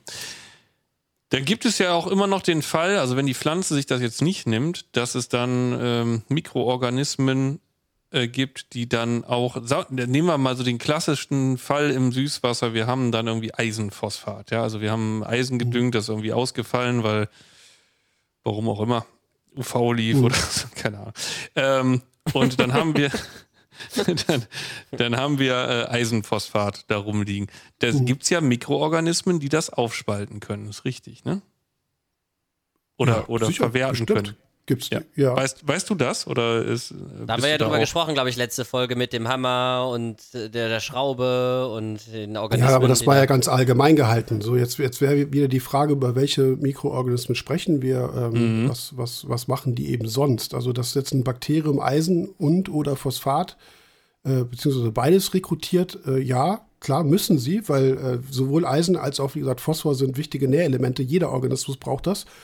Äh, die Frage ist jetzt, was machen, was sind das für welche? Sind das jetzt Bakterien, die wir sehen, die wir nicht sehen, machen die uns Ärger, machen die uns keinen Ärger, aber äh, grundsätzlich würde das für jeden Organismus gelten, wenn er Eisen und Phosphor braucht, dass er das verfügbar macht irgendwie. Ja. Aber das klingt ja auch irgendwie so, als hätte die Süßwasseraquaristik der Meerwasseraquaristik einen, großen Vorteil gegenüber, weil da gibt es Pflanzen, die einfach Nährstoffe aus dem Boden rausziehen. Du hast ja letzte Folge gesagt, dass äh, Bodengrund im Meerwasser früher oder später sowieso, wenn er nicht irgendwie wöchentlich abgekocht oder abgesaugt wird, irgendwann raus muss, weil er, weil er Probleme macht. Man könnte ja dann jetzt meinen, im Süßwasser gibt es ja dann vielleicht, wenn man stark besetzt hat, genug Pflanzen, die die Nährstoffe aus dem Bodengrund rausziehen, sodass man da den Bodengrund gar nicht oder zumindest deutlich weniger schnell wechseln muss. Ja, aber das, das hatte ich vorhin schon gesagt. Süßwasser, die meisten Süßwasserbiotope mhm. oder Süßwasser generell reagiert in der Mikrobiologie, finde ich, viel träger. Also wie schnell wir im Meerwasser irgendwelche Beläge an irgendwo Scheiben und sonst was haben oder von mir aus auch Bakterioplanktonblüten oder sowas, äh, da musst du im, im, im, Süßwasser schon viel Mist machen, um das irgendwie hinzukriegen. Also äh, mir würden jetzt eben halt zum Beispiel grüne äh, Cyanobakterien noch, noch einfallen als Beispiel dafür, dass man, das ist ja was Jonas aussagt, bei einem Nährstoffungleichgewicht irgendwo dann, wie gesagt, Nährstoffquellen rekrutiert werden, die vielleicht im Sediment sind. Deswegen setzen sich dann irgendwelche grünen, im Süßwasser sind es ja meistens grüne Cyanos, es gibt ja auch. Oder auch blaue, sagen oder so, oft, ne? ne? Ja, das Blaueigen, das ist aber aus einem anderen Jahrhundert. Ne? Das äh, kommt aber immer das noch sagt man immer noch im Rat. Ja, es regt mich als Biologe, regt, als Biologe kann ja, man. Ja, aber der Limnologe sagt das auch. Nee, ja, der Limnologe sagt, äh, sagt das, weil irgendein Radiosender Burgunder, sagt, soll, das, soll den Begriff Cyanobakterien weglassen, weil es versteht keiner. Es gibt keine Blaualgen. Also früher wurden die so genannt, ja. Also die können dunkel tief schwarz sein, die können purpurfarben sein, hellrot, dunkelrot, was auch immer. Von mir aus können die auch blau sein, aber äh, die meisten, also blau-grün zum Beispiel. Also ich kenne das aus dem Süßwasser eher, dass man mit grünen oder diesen blau-grünen Cyanus mehr Probleme hat als mit roten, äh, was bei uns äh, manchmal eher umgekehrt ist. Aber wie gesagt, das, das können äh, Missverhältnisse im Wasser sein, dass, dass äh, Pflanzen jetzt dahingehend irgendwo, also das nicht gut aufnehmen können oder verwerten können, weil irgendein Ungleichgewicht ist. Und dann äh, machen das eben zum Beispiel Bakterien oder Cyanobakterien aus dem Bodengrund raus. Das äh, ist das Warum gleiche sind Konzept. die überhaupt so farbintensiv? Warum sind die Knalle grün, blau, rot? Weil sie, Photosynthetisch, weil sie photosynthetisch Ach, das sind, hat wieder ne? mit der Lichtreflexion dann zu tun. Ja, also richtig, genau. Also Pigmente äh, absorbieren mm. bestimmte Wellenlängenbereiche. Ne, also eine grüne Pflanze ist deshalb grün, weil das Chlorophyll das mm. Blau rausnimmt und das Rot rausnimmt und dazwischen ist grün, das wird reflektiert. Deswegen erscheinen uns grüne Landpflanzen grün. So, wenn du jetzt ein Cyanobakterium hast, das, was rot, uns rot erscheint, dann wird alles wegabsorbiert, bis eben auf Rot wird reflektiert und dann hast du Rot. Also das, das ist, ist äh, Farben, also Farben sehen. Ne? Also es wird sozusagen, das ist äh, das, was nicht absorbiert wird, wird reflektiert und das erzeugt dann eine Farbe, weil die anderen Wellenlängen weg sind. Und ja. Oh, da würde ich gerne wieder reingrätschen, aber dann sind wir schon wieder Meerwasser. Ähm, Jonas, hast du noch was zum Süßwasser? äh, nein. also wir, wir, sind jetzt bei dem Thema gerade mit, mit der Reflexion Was gewesen. aber, das liegt ja ähm, gar nicht an uns. Ja? Es wurden ja keine Fragen gestellt. So, fertig. So. Ende. Nämlich. Ja, weil die Süßwasserleute auch schon seit Folge 3 nicht mehr dabei sind vielleicht. Denn das stimmt nicht. Ich weiß von vielen Süßwasserleuten, die das Ganze hören und sich dafür total interessieren, aber in der Praxis äh, das natürlich dann nicht anwenden können. Aber ist vielleicht auch eine gute Vorbereitung für Meerwasseraquarium. Egal, also, die Cyanobakterien haben bestimmte Farben, weil sie photosynthetisch aktiv sind und damit halt eben arbeiten. Was würde jetzt eigentlich passieren oder passiert es vielleicht sogar, ich weiß es gar nicht, wenn man so ein Meerwasseraquarium, ähm, sagen wir mal, die Beleuchtungszeit sind so zwölf Stunden, elf Stunden, ist ja so der Klassiker, würde ich sagen, äh, durchgehend mhm. blau beleuchtet. Man startet blau, man bleibt blau, man geht blau wieder ins Bett. Also mhm. jetzt sichtlich für den Menschen ersichtlich blau. 24-7 oder was? Ja, nicht 24-7, wie gesagt, elf Stunden halt. Also jeder, so, jedes Mal, wenn es angeht, dann, ja. Ah. Ich habe, ich, ja, okay, ich habe es völlig falsch verstanden gehabt. Ich habe jetzt anderthalb Liter Cola getrunken, ich bin voll drauf. Bist schon hibbelig, weil du aufs Klo musst? Nee, das gar nicht. Aber, Don't try äh, this at home. Mh, äh, nee. Gut. Ja, was passiert? Soll ich, die, soll ich das sagen? Ja, ja, genau. Vielleicht finden ja Leute sagen, ey, ich finde äh, an der Meerwasseraquaristik so cool, dass die Korallen so fluoreszieren und so blau sind und so. Mhm. Ich könnte das den ganzen Tag, hätte ich es am liebsten blau. Geht das? Ja, dann, es geht. Wir haben die Frage schon mal, wir haben eine Podcast-Frage für unseren Refast-Podcast da schon mal bekommen und äh, in einer Folge auch beantwortet, beziehungsweise es gibt glaube, insgesamt drei Folgen, die ich über, die wir, die Dominik und ich über Beleuchtung gemacht haben. Und dann ist das auch irgendwo da, glaube ich, drin aufgegriffen worden und erklärt worden. Also grundsätzlich äh, wäre jetzt zum Beispiel, jetzt kann ich es wieder kompliziert machen, was ist jetzt blau? Ne? Wir haben mit dem Blau so einen Bereich, der, der schnell gerne so ausgeweitet wird, vielleicht auch Richtung Violett. Also das ist ein Bereich, sagen wir mal, zwischen 400 und 400, 490 Nanometer. Also bei 490, da sind wir in diesem Cyan-Bereich, wo wir eigentlich das Blau eher so wieder Richtung Grün sehen. Und bei 400 Nanometer sind wir also im tief dunklen Blau, was eher so Richtung Violett geht. Aber das ist immerhin doch ein ziemlich breiter Wellenlängenbereich. Ja, was, wenn ich jetzt sagen würde 420 bis, bis 450? Dann müsstest du mit einer wirklich, also dann müsstest du Korallen haben, die entsprechende Zugsantennen haben, die damit umgehen können. Das wird äh, wahrscheinlich nicht bei jeder Koralle funktionieren, weil manche, manche kommen damit besser klar oder nicht. Die dürftest du vor allem auch nicht zu stark beleuchten, weil du dann im 420 Nanometer Bereich wieder recht aggressiv bist, was zu Strahlungsstress äh, führen kann. Das geht. Also wir reden jetzt über einen experimentellen Bereich, wo eine Koralle damit besser zurechtkommt oder nicht. Ist auch die Frage, was hast du? Also eine Milka zum Beispiel, oder eine, also es gibt fluoreszierende Proteine und es gibt nicht fluoreszierende Proteine. Das klassische Porzyllopurin, was irgendwann mal als Chromoprotein entdeckt wurde, stammt aus einer pinken Porzylopora oder Seriotopora, was auch immer, ist mehr oder weniger auch baugleich. Ähm, die siehst du nicht mehr. Du hast ja gar keine Farbwiedergabe. Das heißt, du müsstest dich auf Korallen spezialisieren, die halt einen hohen Anteil an Fluoreszenzpigmenten haben, die mit dem Licht, wenn du es so äh, so eingeschränkt anbietest, zurechtkommen. also sehe ich die nur nicht mehr können. oder würden die auch nicht unter dem Licht funktionieren? Ähm, das eine hat mit dem anderen nicht unbedingt was zu tun. Ich glaube, dass du in dem Bereich jetzt nicht die grandiosesten Wachstumsraten hast, aber der Punkt ist, du siehst sie nicht mehr. Wir haben Aquaristik aus ästhetischen Gründen. Mhm. Und wenn ich eine Koralle von der Farbwiedergabe nicht mehr sehe, weil wenn du kein Rot anbietest, dann wird mir auch kein Pigment, was rot ist, ja rot erscheinen. Also das ist ja Schwachsinn. Wie gesagt, Porzylopora, eine Milka oder sowas wäre einfach nur grau. So, die würdest du ja nicht einsetzen, das macht ja keinen Sinn. Aber grundsätzlich kann man das machen. Wie gesagt, äh, der Hintergrund ist der, warum sage ich das dass es auch mit den Zugsantennen zu tun hat. Wir haben nicht diese eine Zugsantelle. Es gibt ganz viele verschiedene Zugsantellengruppen, sogenannte Clades, die sind wissenschaftlich so ein bisschen eingeordnet, die auch photosynthetisch unterschiedlich funktionieren. Und mit photosynthetisch funktionieren meine ich dann auch in erster Linie, welches Licht können die rekrutieren oder absorbieren. Ne? Also das ist eine erste Frage bei der Photosynthese, welche Wellenlängen werden absorbiert oder können absorbiert werden und welche zum Beispiel nicht. Und wenn ich eine bestimmte Pigmentgarnitur mal annehme, dann ist die nicht äh, für alle Organismen gleich, sondern die ist immer sehr unterschiedlich. Das ist auch variabel. Es gibt dann auch äh, sozusagen, das nennt man chromatische Adaption. Es gibt durchaus auch das Potenzial, was genetisch verankert ist, verschiedene Pigmente so zu bilden und auszurichten, dass sie dann für die Lichtumgebung optimal photosynthetisch einsetzbar sind. Das geht braucht wiederum ein bisschen Zeit, hat was mit Fotoakklimatisation zu tun und so weiter. Aber du wirst Korallen haben, die unter so einer Lichtbedingung funktionieren und du wirst welche haben, die damit nicht funktionieren das ist eigentlich das.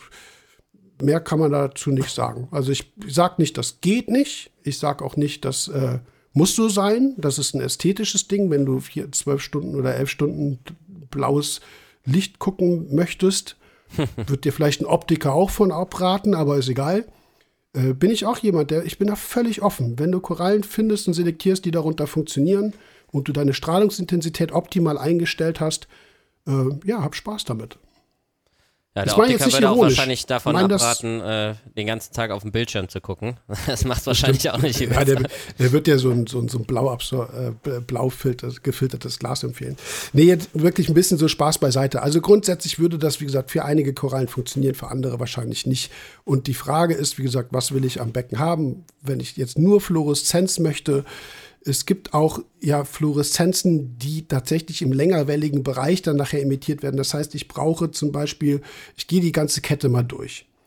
Ich mache es nicht zu kompliziert, ich lasse UV mal weg. Aber es wird bei 410 Nanometer absorbiert und die Fluoreszenz wird bei 430 Nanometer wieder rausgegeben. Ja, so bei 430 Nanometer wird wieder absorbiert, bei 450. Ich nehme jetzt nur beispielsweise diese 20er Schritte.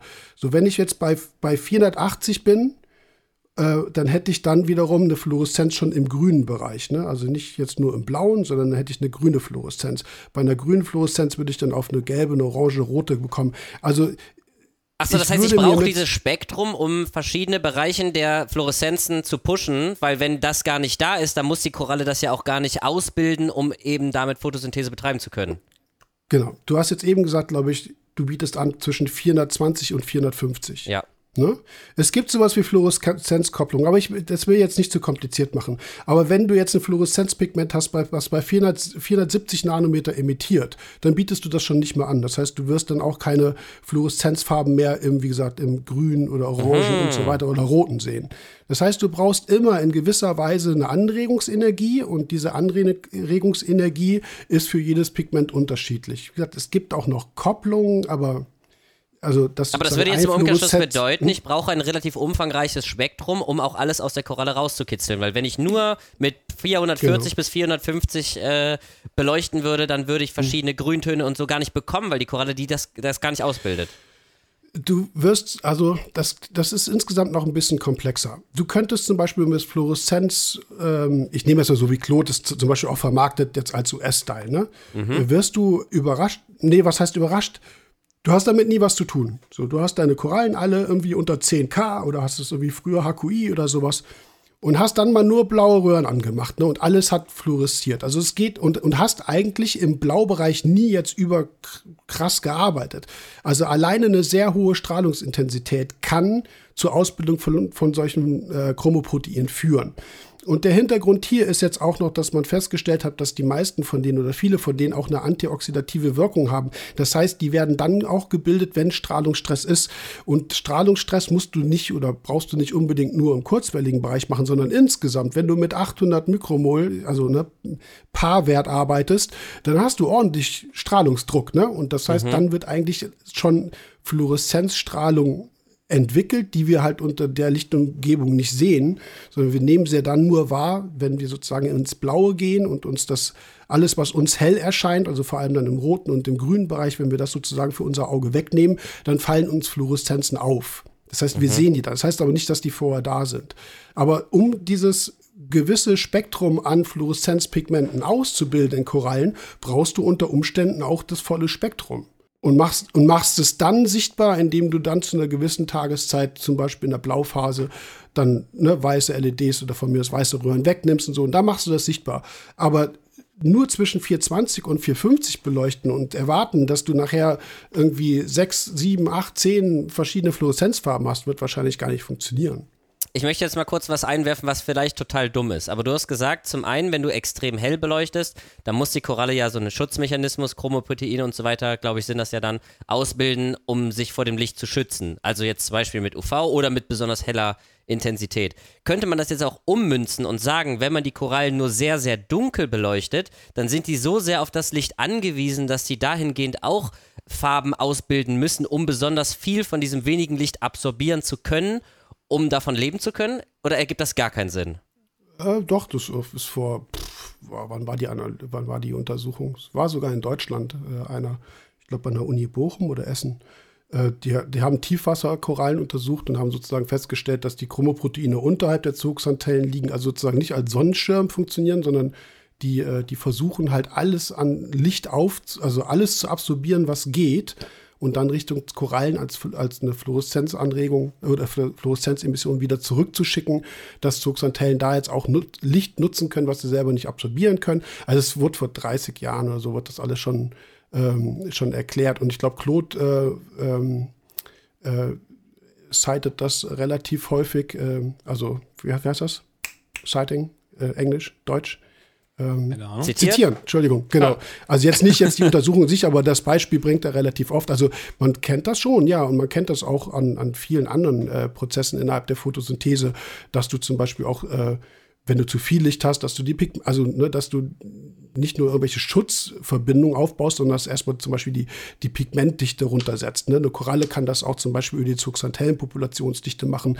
Die Zooxanthellen können wiederum ähm, ähm, Chlorophyll oder was auch immer abbauen, damit nicht zu viel ähm, absorbiert wird. Oder halt das Ganze umgekehrt, um möglichst viel Licht zu absorbieren. Das heißt, Zooxanthellen, Populationsdichte geht hoch, die, äh, die sind voll mit Pigmenten, um wirklich jedes Fitzelchen äh, an Licht zu bekommen. Und das kennt man gesagt bei Chromoproteinen auch, dass sie dann im vielleicht langwelligen UVA-Bereich, also sozusagen kurz bevor es sichtbar wird im violetten äh, dann auch noch absorbieren und dann als, als photosynthetisch wirksame Fluoreszenzstrahlung in Richtung zur Koralle zurückwerfen.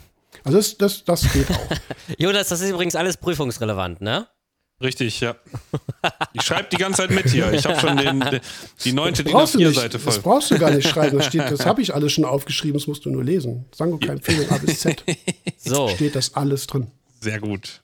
Mhm. Haben wir Toll, das jetzt weiß ich aber irgendwie immer noch nicht, soll ich jetzt dunkler, soll ich jetzt blauer, soll ich jetzt heller, soll ich jetzt viel Spektrum, wenig Spektrum, ich weiß trotzdem immer noch nicht genau. Was ich muss erstmal voll drauf. Ich möchte knallige, knalle, sattige, also erstmal möchte, sattige ist auch ein super Wort. Vor allen Dingen möchte ich erstmal ein gesundes Becken ohne Vibrionen, aber wenn wir jetzt mal so das Ganze in sechs Jahren betrachten, dann hätte ich irgendwann mal gerne satte Farben mit Fluoreszenzen.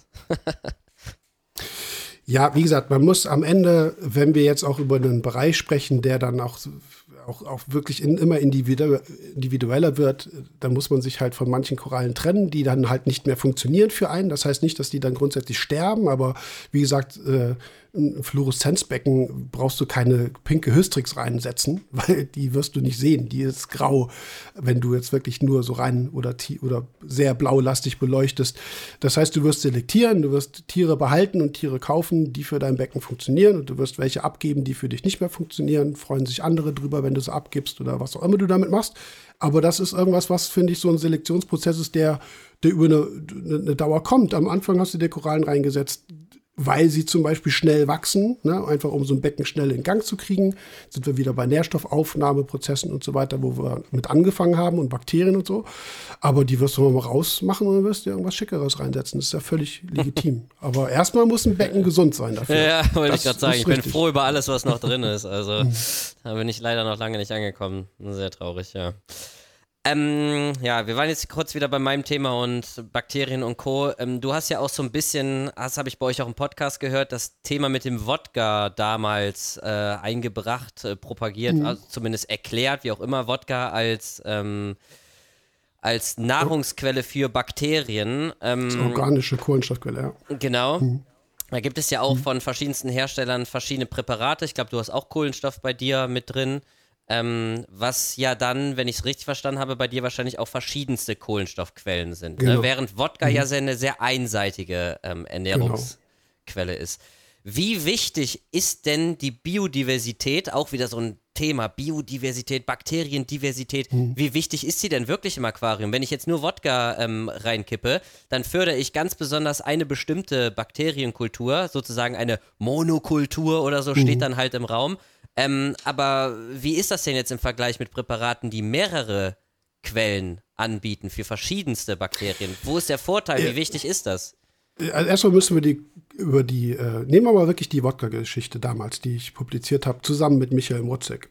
Ähm, wir müssen jetzt über Konzentration sprechen. Früher haben wir das so publiziert, du hast eine hohe Nitrat- und Phosphatbelastung, was wir zu der Zeit teilweise immer noch hatten. Da reden wir jetzt wieder über 50 Milligramm Nitrat, 0,15, 0,2 Milligramm pro Liter Phosphat, irgendwie sowas. Dann hat man die Wodka-Dosis so lange gesteigert, bis du tatsächlich messtechnischen Rückgang im Nitrat- und Phosphatgehalt hattest. Will darauf gar nicht mehr so eingehen, weil wie Aber das funktioniert hat, ob es funktioniert hat und was tatsächlich passiert ist, das spielt jetzt erstmal keine Rolle. Auf jeden Fall hast du so okay. viel Wodka dosiert, wie es nötig war, um nachher messtechnisch eine Reaktion zu bekommen. Das heißt, die Werte gehen runter. Das heißt, wir arbeiten nicht mit so und so Nanomolar oder mit so und so viel Mikrogramm, Milligramm, was auch immer, organischem Kohlenstoff pro Liter, sondern wir haben einfach reingekippt, bis irgendwas passiert ist. Das heißt, es ist eine völlig andere Geschichte als das, was ich jetzt zum Beispiel mache, wo ich eine gewisse Konzentration an organischem Kohlenstoff, die tatsächlich auch an Naturwerte angelehnt ist, einstelle und dann auf verschiedene Formen vielleicht noch ver äh, äh, verteile. Ne, das, also der Vergleich mit einer Kohlenstoffdosierung zur Wodka-Dosis, die für nichts anderes da war, als Bakterien zu erzeugen, und zwar im Überschuss, die Nitrat und Phosphat aufnehmen. Äh, das genau, das sollte man vielleicht nochmal sagen. Die nehmen es auf. Die entstehen, die leben davon, die sind ja, da, aber genau. es sind keine, die Nitrat abbauen. Nein, also dann Weil hätte das steht man, ja auch auf dem äh, Raum. Genau, also wir hatten früher Denitrifikationsfilter, da war tatsächlich, das waren äh, Filtersysteme, die äh, mit ganz schwachem Wasserdurchfluss betrieben wurde. Dann kam dann zum Beispiel auch Wodka rein, was auch immer, also Ethanol oder konnten auch andere, äh, andere Sachen gewesen sein. die, ähm, dann hast du da deine denitrifizierenden Bakterien sozusagen angezüchtet und die haben Nitrat abgebaut und die, der Nitratabbau über die Denitrifikation führt dazu, dass nachher tatsächlich gasförmiger molekularer Stickstoff, also N2, aus dem System entweicht. Also aus dem Nitrat wird tatsächlich eine gasförmige Stickstoffvariante gemacht, woraus unsere Luft besteht. Also damit warst du das wirklich das Thema los. Das Problem war nur, dass es bei Phosphat halt nicht funktioniert. Das heißt, wir haben in solchen Fällen früher zwar einen krassen Nitratabbau gehabt, aber Phosphat hattest du unter Umständen immer noch kiloweise im Becken. Das ist jetzt übertrieben. Aber man hatte diese Ungleichgewichte zwischen Nitrat und Phosphat. Und das hat sich mit der Wodka-Geschichte so ein bisschen geändert, weil die heterotrophen Bakterien, also es sind die, die sozusagen diesen organischen Kohlenstoff brauchen, wie als Nahrung brauchen, die nehmen dann mehr oder weniger, ich will jetzt nicht sagen um 1 zu 1 Verhältnis, aber schon durchaus für uns brauchbar sowohl Nitrat als auch Phosphat auf, vermehren sich, lagern es in ihre Biomasse ein und du hast einen schönen sauberen Nitrat- und Phosphattest. Aber du hast jetzt eine partikuläre Stickstoffform mhm. und eine mhm. partikuläre Phosphatform in Form von Bakterien, die in deinem Becken rumgammelt. Da sind wir wieder ja, bei dem Missverhältnis genau, sozusagen, ja. Genau. Ähm, Deswegen funktioniert dieses Konzept eigentlich langfristig nicht und es führt auch dazu, dass Rohre und alles verstopft waren mit Schleim, ne? Also die sind schon eher dann äh, substratgebunden irgendwo, ja? Ähm, du, ja, wenn du Pech hattest, nee, wenn du Pech hattest, dann hattest du auch eine, äh, eine planktonische Bakterie, Planktonform, genau. ne? Genau, Was ist denn dann, wenn ich das mache und äh, betreibe irgendwie permanent eine UV-Anlage und ähm, kill das alles? Das Was wäre, halt, also, ja, dann kommt irgendein anderes Bakterium, macht das. Also das wäre die Form, klar, es ist aufgetreten, dass man dann Bakterienblüten hatte, UV angemacht, dann war die weg, aber dann hast du halt auch noch genug andere heterotrophe Bakterien im System, die den Job dann übernehmen.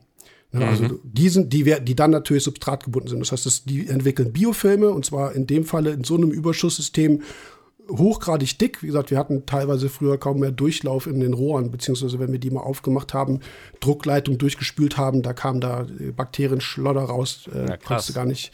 Also das war, wie gesagt, so vom, ähm, vom Prinzip Inter interessant auch, in was für Maßen das stattfindet. Wenn man vorher darüber mhm. gesprochen hat, man dosiert Mikrogramm Phosphat irgendwie und es wird schon über irgendwelche Ablagerungen, ob, ob, du jetzt daran glaubst oder nicht, aber Jonas hat das ja irgendwie erzählt, auf dem Boden sieht man das und man hat dann aber wirklich richtig dicken Schmodder in den Leitungen, was für eine Biomasse das ist. Also ja, äh, wenn man das ja. mal wiegen würde, was da eigentlich zustande kommt, was da arbeitet auch mhm. im Becken, ne? Ja.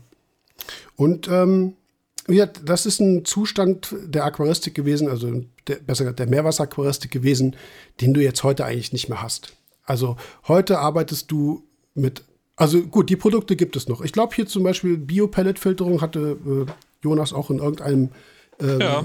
einer Folge mal empfohlen. Äh, das also, nee, warte, jetzt waren wir vorhin äh, mit Sachen, die irgendwo stehen.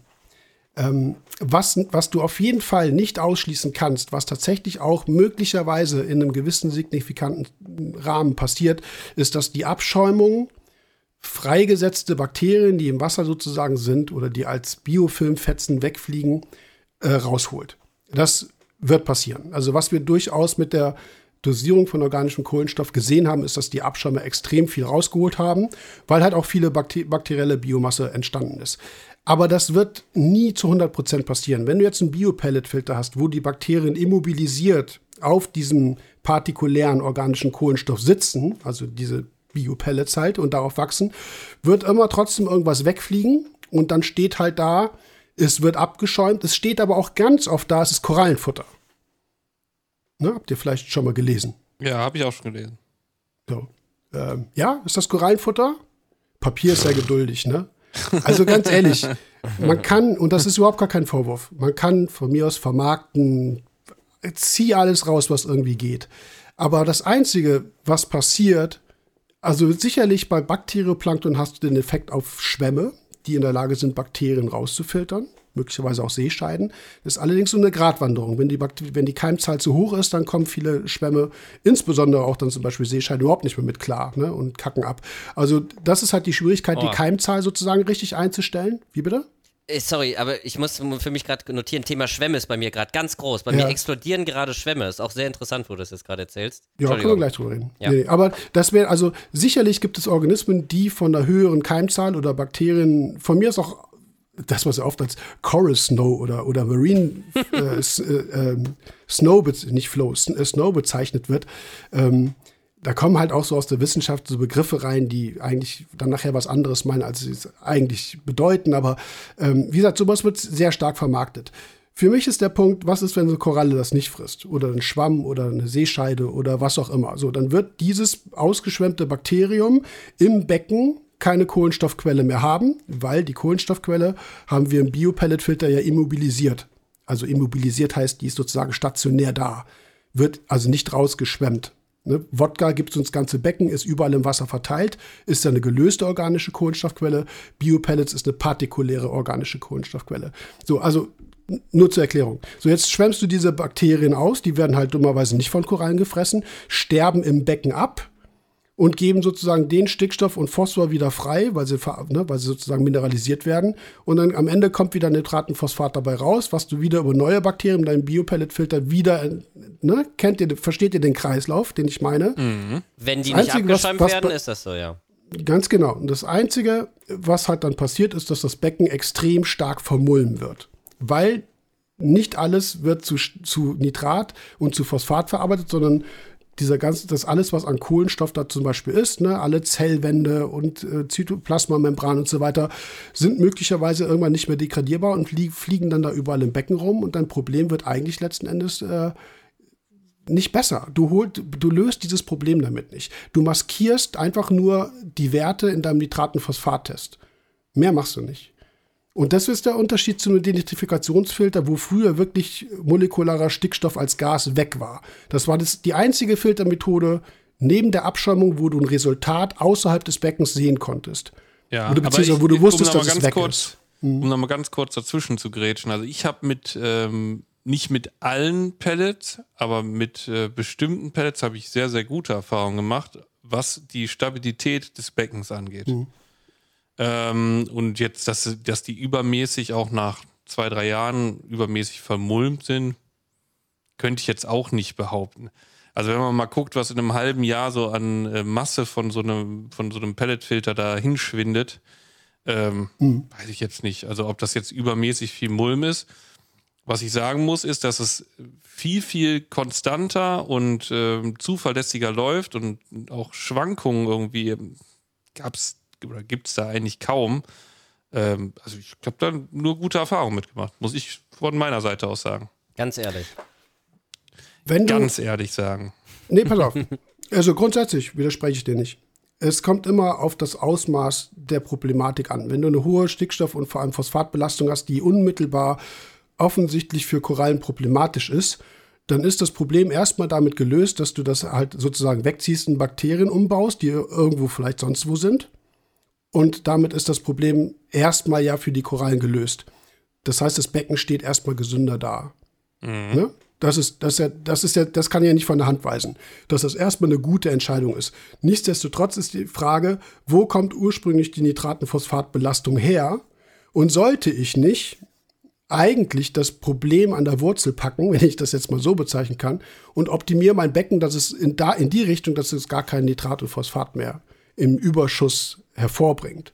Das wäre für mich die langfristige Lösung, die in der Regel auch billiger ist, als ein zusätzliches Filtermaterial einzusetzen, wo du, dass du regelmäßig nachfüllen musst und so weiter. Aber also haben vielleicht Leute Trend super viele hm? Fische und wollen die auch haben und sagen, hey, das ist jetzt halt so. Das ist, ich möchte ja, dann viele halt ein größerer, dann kauf dir doch einen größeren Abschäumer, mach deine Filterung insgesamt äh, effizienter, kauf dir eine, eine höhere, eine, eine, leistungsfähige Rückförderpumpe, dass du mehr Wasser zum Abschäumer gibst, dann skalier halt hoch. Ja, aber nehmen wir mal. Und tausch äh, mal den Sand aus und mach. Wie gesagt, das, also man kann das gerne machen, aber mal, alle äh, ist, Jörg, ja. Ich, ne, ich nehme mal, nehm mal so ein Beispiel, wo wir da mit extrem gute Erfolge erzielt haben. Äh, eins der ersten Becken, die äh, auf dem JS Aquakanal damals waren, äh, mhm. von deinem Namensvetter Jörg, das ähm, vier Meter, das hast du mit Sicherheit auch gesehen. So, ein, so ein Riesenpott. Mhm. Da habe ich dann auch mal was umgebaut irgendwann. Und der ähm, ist ja so, so, begeistert von seinem Becken, dass der sagt, nee, ich will keine neuen Steine drin haben. Die sind jetzt seit 20 Jahren da drin mhm. oder so. Hinten in den Ecken riesen äh, Mulmberge, wo man nicht vernünftig drankommt. Ein Schacht, äh, der mit Sicherheit größer oder so volumentechnisch viel größer ist als äh, 50 Prozent der Meerwasseraquarien in Deutschland ähm, wo man gar nicht drankommt. Ähm, dünne Rohrleitung. Bau ne, dem so. fünf Pelletfilter hin. Bin ich der Erste, der dir sagt, mach das. Wir, über genau welche Beratung sprechen wir?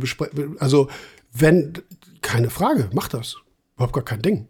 Hab ja, habe ich gegen. gemacht und es hat extremst gut funktioniert. Wirklich. Also. Hm. ja, also. Ja, äh, ne, muss man ja auch mal sagen. Also, ja, ja, ja. ist okay.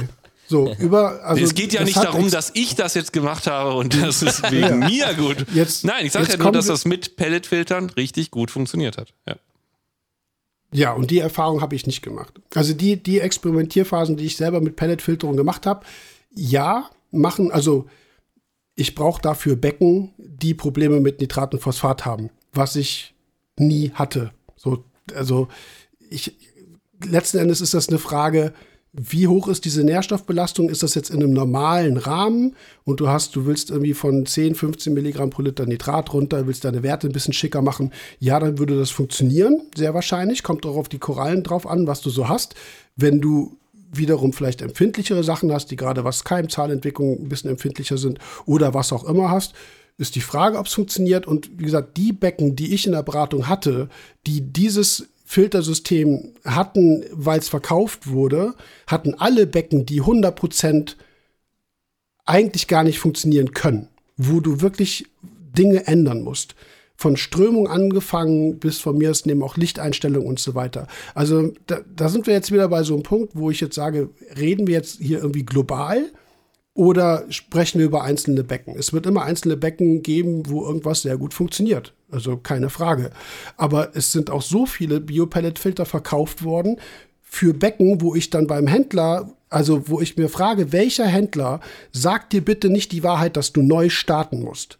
Und Jonas, mhm. ganz ehrlich, das weißt du selber. Es gibt Becken, die sind so Grütze, die musst du neu machen. Ja, natürlich so. gibt's das. Und dann gibt's auch ganz viele Leute, die das einfach durchziehen bis ans Ende bis Pelletfilter, nimm dir Bakterien, mach dies und mach jenes. Das eins, und dann und über solche Fälle spreche ich. Und das sind so viele gewesen. Jetzt komme ich wieder darauf zurück, was ich zum aller, allerersten äh, ne, Einstieg in die Podcast-Folge gesagt habe. Dann tendiere ich manchmal tatsächlich auch ein bisschen ins Extrem, weil ich darüber sauer bin, wie viele Leute übelst verarscht wurden. Und denen das verkauft wurde und wo es überhaupt gar keinen Sinn machte. So, wenn du sagst, es gibt äh, beratungsresistente Leute, die es nicht anders wollen, hey, mach deinen Umsatz, verkauf ihnen das alles gut. Wenn es Becken gibt, die du so eingestellt bekommst, dass es zu keinen langfristigen Problemen kommt, alles gut, Jonas, mach das. Überhaupt gar kein Thema. Meine Erfahrung damit ist aber global gesehen, dass es allenfalls eine Übergangslösung ist und du früher oder später sowieso immer an die Probleme rangehen musst, die dahinter stecken. Und das ist so oh, meine Argumentation. da gebe ich dir ja zu 100% recht. Wenn ich jetzt ein extremes Problem habe mit Nitrat und Phosphat und jemand kommt zu mir und sagt, er hat ein 500-Liter-Becken, das läuft nicht richtig. Ich habe hier ein Milligramm Phosphat drin und mein Nitrat geht Richtung 100 und ich komme einfach mhm. nicht runter. Dann sage ich, lass das Ding leer räumen, starten wir eben neu. Mhm. Hast keine Probleme, alles läuft. Ne? Mach mhm. die gleichen Fehler nicht nochmal, dann kommst du langfristig auch nicht wieder dahin. Ähm, bin ich zu 100% bei ja. dir. Also, Wenn wir, absolut. ja, wir können ja mal auf die eigentliche Frage von Izzy zurückkommen, beziehungsweise das ist ja auch, glaube ich, eine, eine, eine Frage aus der Community. Ähm, der Unterschied zwischen verschiedenen organischen Kohlenstoffquellen, wie ich das zum Beispiel in meinem System mache. Wir reden jetzt hier beim Biopelletfilter wiederum auch nur von dieser sehr einseitigen organischen Kohlenstoffverbindung, die halt für ein bestimmtes Organismus oder Bakterium sehr gut nutzbar ist und andere kommen da halt nicht mit klar. Ich bin ja auch niemand, der sagt, mit organischem Kohlenstoff soll man nicht arbeiten. Ich tue es ja selber in meinem System. Da geht es aber darum, wie gesagt, eine, eine, in dem Fall eine gelöste organische Kohlenstoffkonzentration einzustellen, die auf sehr viele verschiedene Wirkstoffe verteilt ist. Und ich versuche mir damit das Organismenspektrum innerhalb der Mikrobiologie und auch weitergedacht innerhalb der Mikroben, also sozusagen der Kleinstlebewesen, möglichst breit aufzustellen, um auch keine Konkurrenzeffekte zu haben.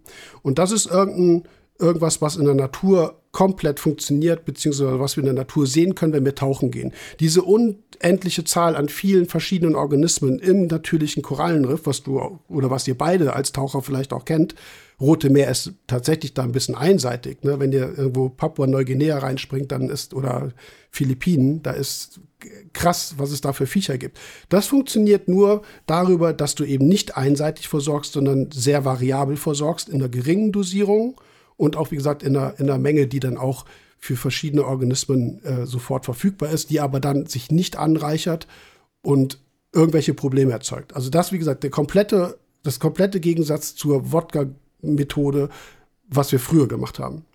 Das heißt, da sind wir jetzt genau bei dem Punkt, was ich eben erzählt habe.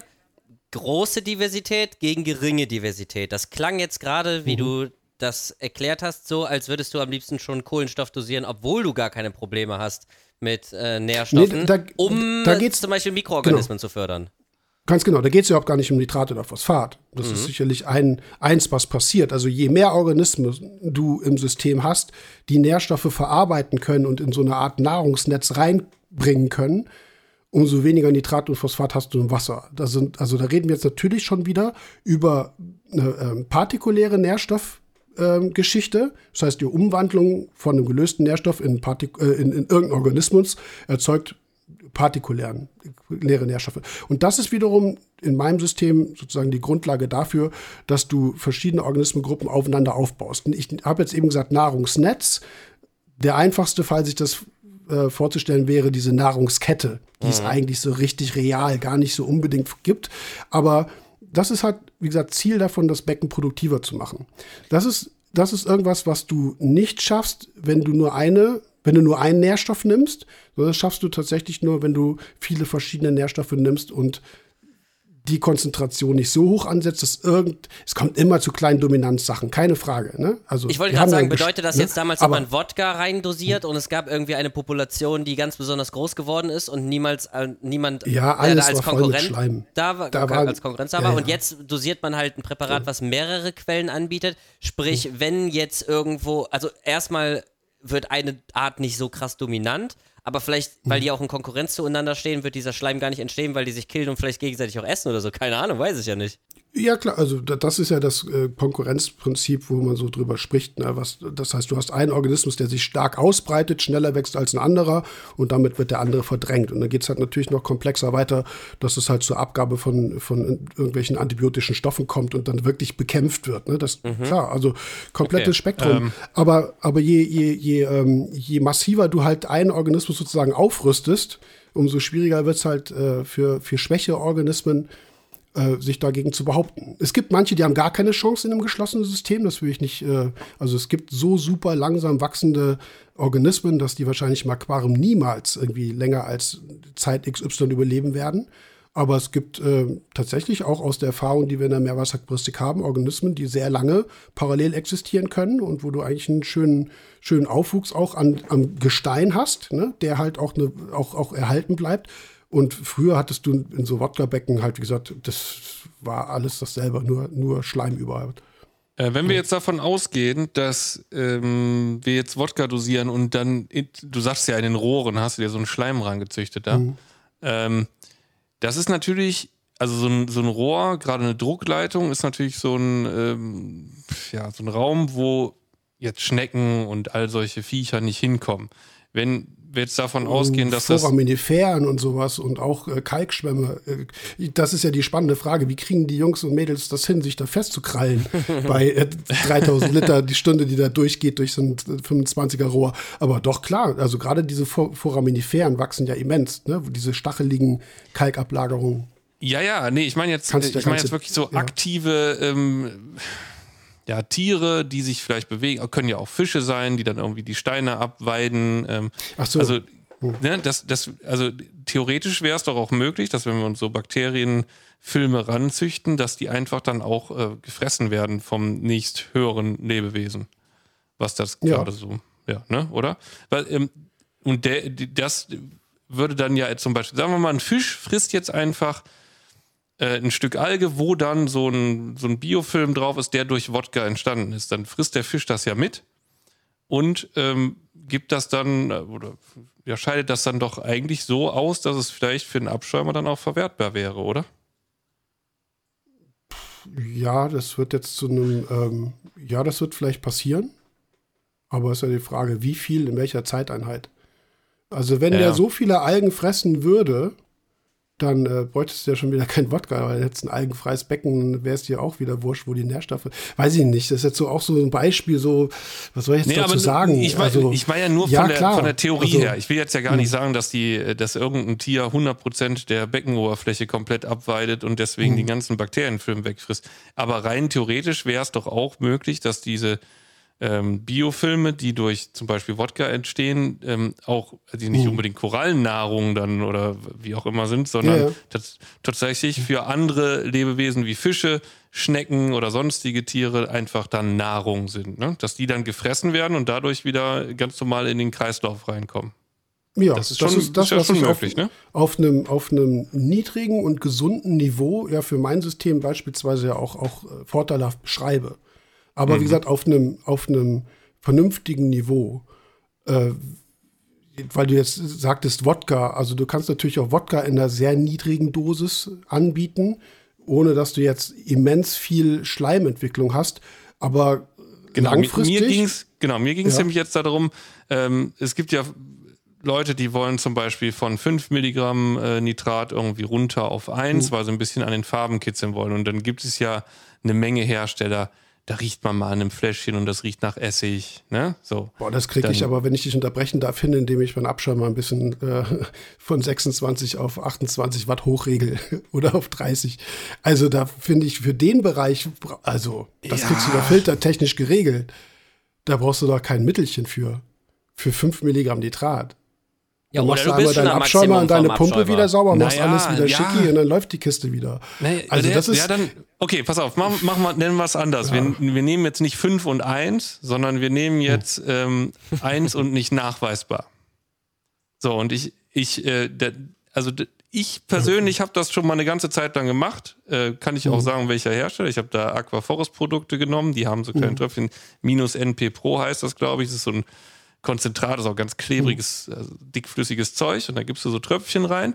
Und damit konnte mhm. ich tatsächlich ähm, ja, noch ein paar anderen Produkten Pro zusammen. Ja. Ne? Genau, ja, also das kann man mit deinen Produkten Produkte auch machen. Sind, genau. sind genau dafür auch da. Also nicht in, ich fokussiere meine Produkte nicht auf ein Nährstofflevel. Und das ist ein Problem, weil das die meisten Leute tun. Das gilt für eine Zugabe das Gleiche. Ne? Ich kriege ganz oft Rückfragen, wie viel muss ich dosieren, um auf 5 Milligramm pro Liter Nitrat zu kommen. Das wäre wieder eine Sache, Ne, ne, ja, gut, das, ist aber, ja, das geht ja aber, gar nicht. Ne? Nee, so. nee, aber da sind wieder Werte so im Raum, da steht, schreibt halt irgendein Hersteller, irgendein Labor, irgendwas, 5 Milligramm pro Liter Nitrat ist so das Optimum, was völliger Schmarrn ist. Dann ja, will man da unbedingt hin. Aber das war nur ein Beispiel, ah, es geht in beide Richtungen. Du willst, mhm. ja genau, du willst, also es geht nach oben, es geht allerdings auch nach unten.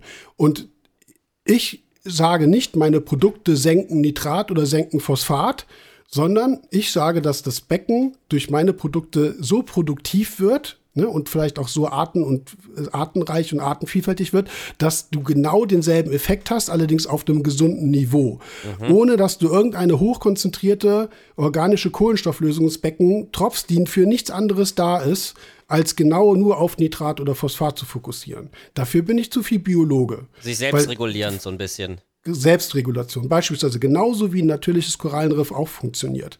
Also ohne jetzt wirklich, dann sage ich jetzt mal, anthropogene Einflüsse, wenn irgendwie sonst was für ein Abwasser in so ein Korallenriff reinkommt, dann siehst du nämlich relativ schnell, wie empfindlich so ein Riff ist bei Nährstoffanreicherung. Und dann denke ich mir manchmal, ist echt schon witzig, wie tatsächlich doch bei uns im Becken viele Korallen mit hohen Nährstoffwerten zurechtkommen. Aber mal unabhängig davon, das ist so so argumentiere ich meine Produkte und so baue ich und konzipiere und entwickle ich meine Produkte auch. Nicht auf diesen Nährstoffeffekt, sondern einfach darauf, das Becken gesünder zu machen. Und ja, du kannst das, die Produkte funktionieren so, ne? Du wirst damit eben halt relativ schnell von 1 auf nicht nachweisbarem Nitratgehalt kommen. Das geht. Mhm. Ja, nee, klar. Also das, ich, ich finde, ich finde man sollte, es kommt ja. auf den Zweck mhm. an, finde ich immer, ne?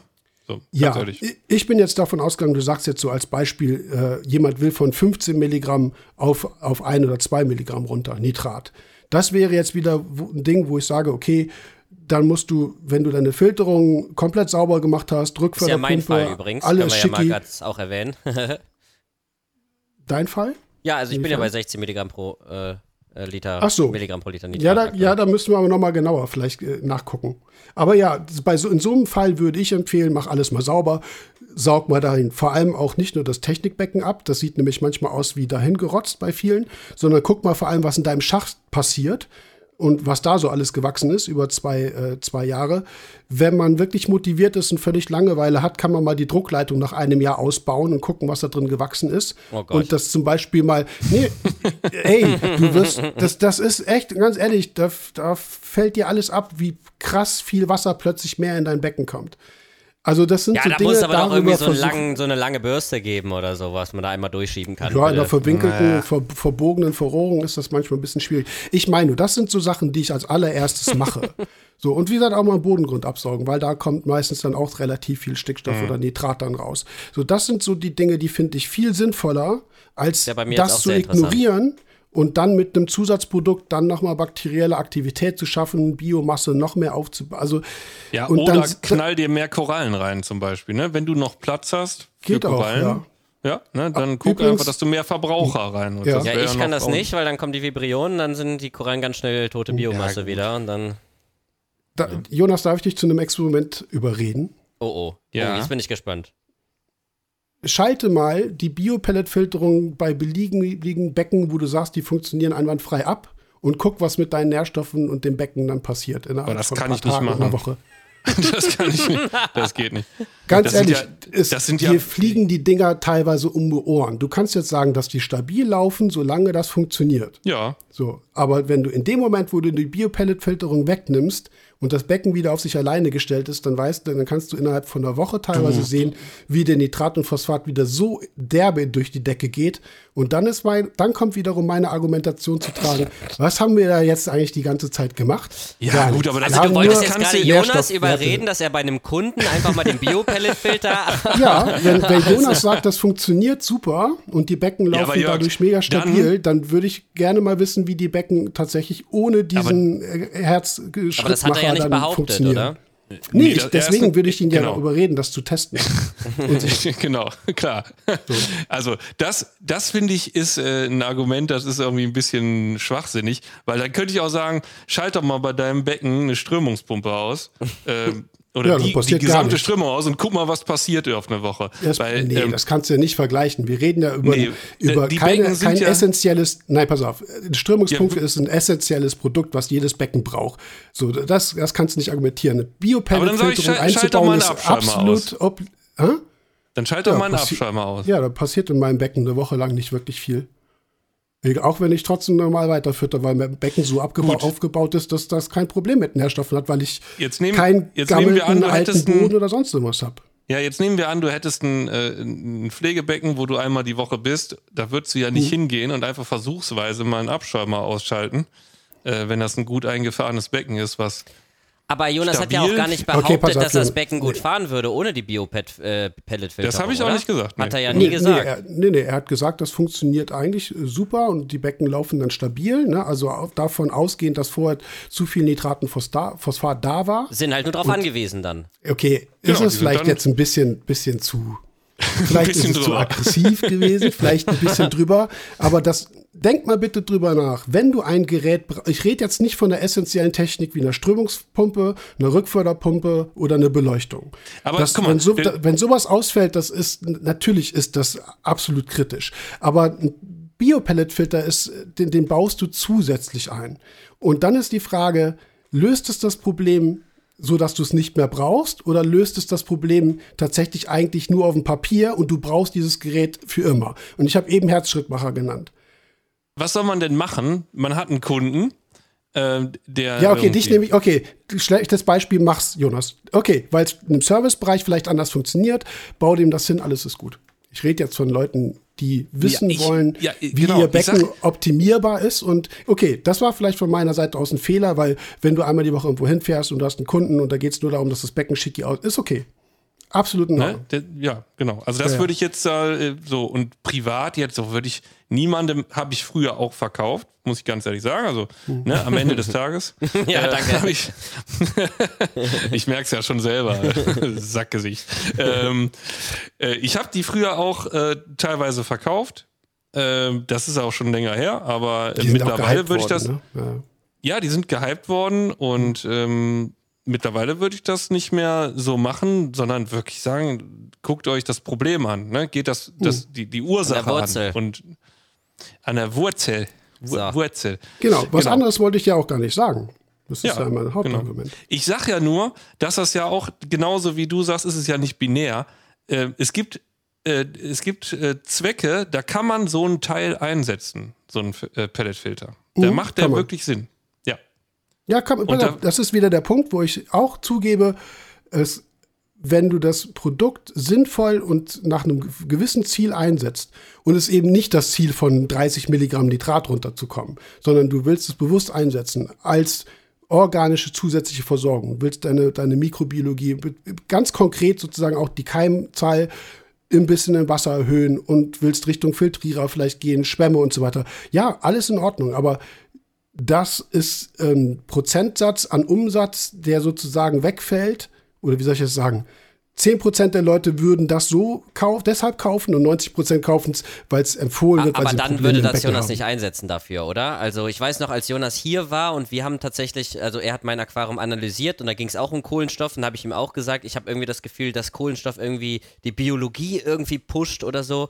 Und das war jetzt auch nicht so ein Thema, in dem du so drin warst, beziehungsweise du hast auch da schon damals gesagt, dass du jetzt gar nicht so sicher bist, wo, wofür das jetzt überhaupt gut ist, deine Biologie zu pushen. Weißt du noch, Jonas? Ja, glaub schon. Hm. Also ich, ich war da überhaupt nicht dabei zu sagen, kipp in dein Becken Kohlenstoff rein. Ne? Mhm, genau, also richtig. Ich, ja. Auch nicht um Biologie zu pushen oder so. Nee, du hattest ganz andere Baustellen. Also meiner Meinung nach, ja. Genau. Ja, ja, nur weil es gerade um Anwendungsbeispiele geht, wo es vielleicht sinnvoll wäre, einen Biopelletfilter einzusetzen. Ich glaube, das Beispiel, was Jörg jetzt meinte, mit um die Biologie zu pushen, wäre jetzt gar nicht dein Grund gewesen, den einzusetzen. Nein, nein, nein. Also das, nee, genau, das wäre jetzt nicht der, der Grund gewesen, den einzusetzen, das stimmt, ja. Meine Produkte wären tatsächlich, das könnte man so salopp sagen, dazu da, um die Biologie zu pushen und zwar in einem gesunden Rahmen dass du eine höhere Artenvielfalt bekommst und so weiter. Es ist auf, steht auch überall so auf meinen, in den Produkttexten drin, Webseite, was auch immer. Ähm, Darf ich äh, da eine Frage Ist das nicht so, dass ich, dass ich gegen organischen Kohlenstoff bin? Ne? Also überhaupt nicht. Äh, Nur nicht so, wie die meisten das machen. Würdest du verraten, wie viele verschiedene Kohlenstoffquellen du in deinen Produkten drin hast? Oder ist das eine zu intime Frage? Nee, im ähm, Basis Zwei. 1 32. genau, ein, ein, 31, Wir reden die ganze Zeit, dass Wodka so einseitig ist. Er hat zwei drin. zwei Quellen. Genau. Nämlich Smirnoff und genau. Gin Tonic. Ja. Nee, wie viel hast du? 31 habe ich gerade durchgehört. Ja, ich äh, müsste es, ja, ich glaube 31. Das ist eine Menge. Also jetzt nur im, im Basis 1. 31er. Okay. Mhm. Die aber, die aber, ähm, das ist jetzt der Punkt, die jetzt äh, zum gewissen und auch eigentlich auch überwiegenden Teil gar nicht, wie gesagt, in diese Nitratphosphat senkende Geschichte reingehören, die hier sozusagen ganz andere Funktionen übernehmen sollen. Ne? Mhm. Ja, nee, also eine, eine, Aminosäure ist ja auch organischer Kohlenstoff, ne? Das musst du ja dazu mhm. zählen, beispielsweise. Also, wie gesagt, das ist, das ist das, was ich meine. Es ist nicht nur so, dass ich das immer so erzähle, sondern das ist halt, wie gesagt, ein relativ äh, breites Spektrum an, an Kohlenstoffverbindungen, was ich dann anbiete in einer sehr niedrigen Dosierung und Konzentration, wo du genau diese eigentlichen Effekt, Effekte nicht hast. Wie gesagt, dass jetzt innerhalb von einer Woche Nitrat von 15 auf 1 runtergeht. Das kann tatsächlich vielleicht passieren, aber das wäre nicht dein Fokus. Also meine Produkte sind nicht da, um Nitrat und Phosphat zu senken, sondern meine Produkte sind da, in Kombination auch tatsächlich mit einer Beratung, sei es jetzt Sangoka-Empfehlung oder Refast-Podcast, dass du die, die Becken optimierst und dann solche Versorgungsprodukte auch sinnvoll einsetzt. So, genau, deswegen können wir da vielleicht einen Punkt hintermachen. Jörg mhm. findet zu einem guten Aquarium für sich, muss jetzt nicht für alle sprechen, gehört auch eines, ein gutes Kohlenstoffprodukt mit dazu, um die Biologie zu fördern, um die Diversität zu fördern und im Endeffekt dafür zu sorgen, dass das Becken stabiler steht. Für dich ist das ein Baustein, der zu einem Aquarium dazugehört? Äh, wenn, wir über, wenn wir über das natürliche Korallenriff als Vorbild sprechen, ja. Ich würde eine, ähm, eine, eine reine Ablegeranlage würde ich äh, nicht mit Kohlenstoff vollballern ohne Ende. Also das Becken so als Korall, reine Korallenzucht, wo der Fokus nur auf Koralle liegt, ne, wo du auch kein Stein, kein nix, also wirklich eine Zuchtanlage hast, äh, würde ich das nicht tun. Also wir reden jetzt schon über, über Aquarien oder über Meerwasseraquarien, die das natürliche Vorbild Korallenriff haben. Und äh, eine, Zuchtstation, also in Richtung nur Korallenstoffwechsel, bräuchtest du viele Sachen nicht, beziehungsweise wären dann vielleicht sogar nachteilig oder wie auch immer. Also ich überlege gerade, was der Unterschied. In einem Aquarium hast du zusätzlich noch Gestein und eventuell einen Bodengrund, aber ansonsten ist es ja auch nichts mhm. anderes. Der Fokus liegt ja meistens auf den Korallen. Ähm, ähm, nee, doch, doch, doch, du hast, du hast, gut, das kannst du in der, in der Korallenanlage vielleicht auch haben, ne? aber es geht dann zum Beispiel in Richtung Schwämme. Ne? Nehmen wir jetzt zum Beispiel nur mal Kalkrotalgen. Es geht tatsächlich auch darum, dass du in einem Becken mit Gestein nach, bei einer Standzeit von zwei, drei, vier Jahren, natürlich irgendwo ein Depotrest unter mhm. irgendeinem Stein hast, auch bei Barebottom.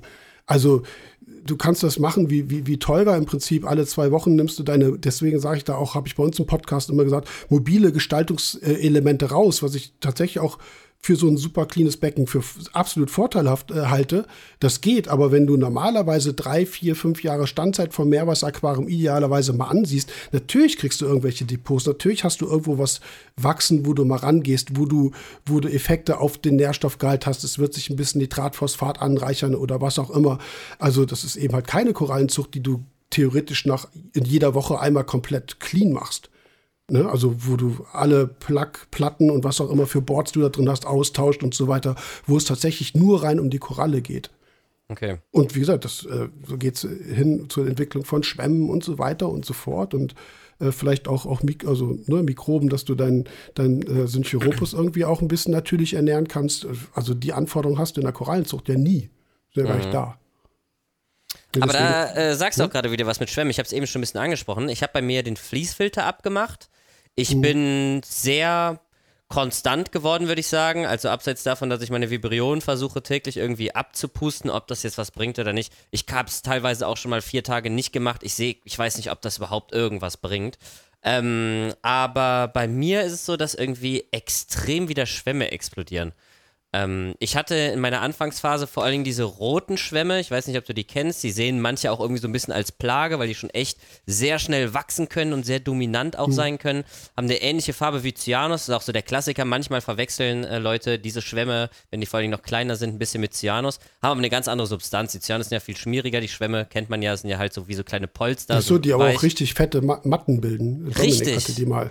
Genau, ja, ja. richtig. Die sind ja nervig, ja. Die sehen ja schon fast aus wie blauer Ohrenschwamm oder sowas. Richtig. Und ja, die eskalieren bei mir wieder ganz krass. Ich hatte die am Anfang extrem und teilweise habe ich die auch über einen halben Quadratmeter von der Rückwand gehabt. Also ein Riesenflatschen. Hm. Das Lustige bei den Dingern ist, die werfen sich irgendwann irgendwie automatisch ab. Also die lassen irgendwann einfach los, wenn die zu groß werden. Ähm, man kann das aber natürlich auch provozieren oder einfach selber abmachen. Die lassen sich auch echt gut entfernen, weil die teilweise ja, ja, wirklich stimmt. wie am hm. Stück, wie wenn man so eine Folie von genau. einem Bildschirm abzieht oder so, wie am Stück teilweise zusammenbleiben. Ähm, das habe ich aber damals eigentlich ganz gut, dachte ich, in den Griff bekommen und gut entfernt und so. Nichtsdestotrotz hatte ich überall noch so ein paar ganz kleine Fitzel. Das ist natürlich schwer, sowas komplett aus dem System zu bekommen. Und jetzt auf einmal eskalieren die bei mir wieder komplett. Die sitzen auf der Strömungspumpe, also irgendwo, wo die wirklich nicht saßen. Also da waren die nicht. Das heißt, die haben sich irgendwie über die Wassersäule vermehrt, wieder irgendwo hingesetzt und da gehen die gerade richtig ab. Einfach mal mhm. so in den Raum geschmissen sind, wieder. Ja, das sind aber auch, das sind äh, auch wiederum symbiontische Schwämme, so ähnlich wie der blaue Ohrenschwamm, so Calospongius oder sowas, die äh, mit Cyanobakterien, deswegen sehen sie auch so aus, äh, mhm. möglicherweise in Symbiose leben, wenn das die sind, die du meinst. Also die photosyntetisieren auch. Mit Sicherheit. Also ja. die sehen fast genauso ja. aus. Äh, und ja. die hatte ich damals auch schon im kleinen Becken und die habe ich jetzt auch wieder im großen Becken. Ich dachte schon fast, es wäre vielleicht doch nichts mehr da, weil ich nichts mehr gesehen hatte, aber jetzt gehen die richtig ab. Jetzt machen die richtig Power mhm. auf einmal. Weißt du, woran das liegen kann? Ja, weil sie da sind, ne?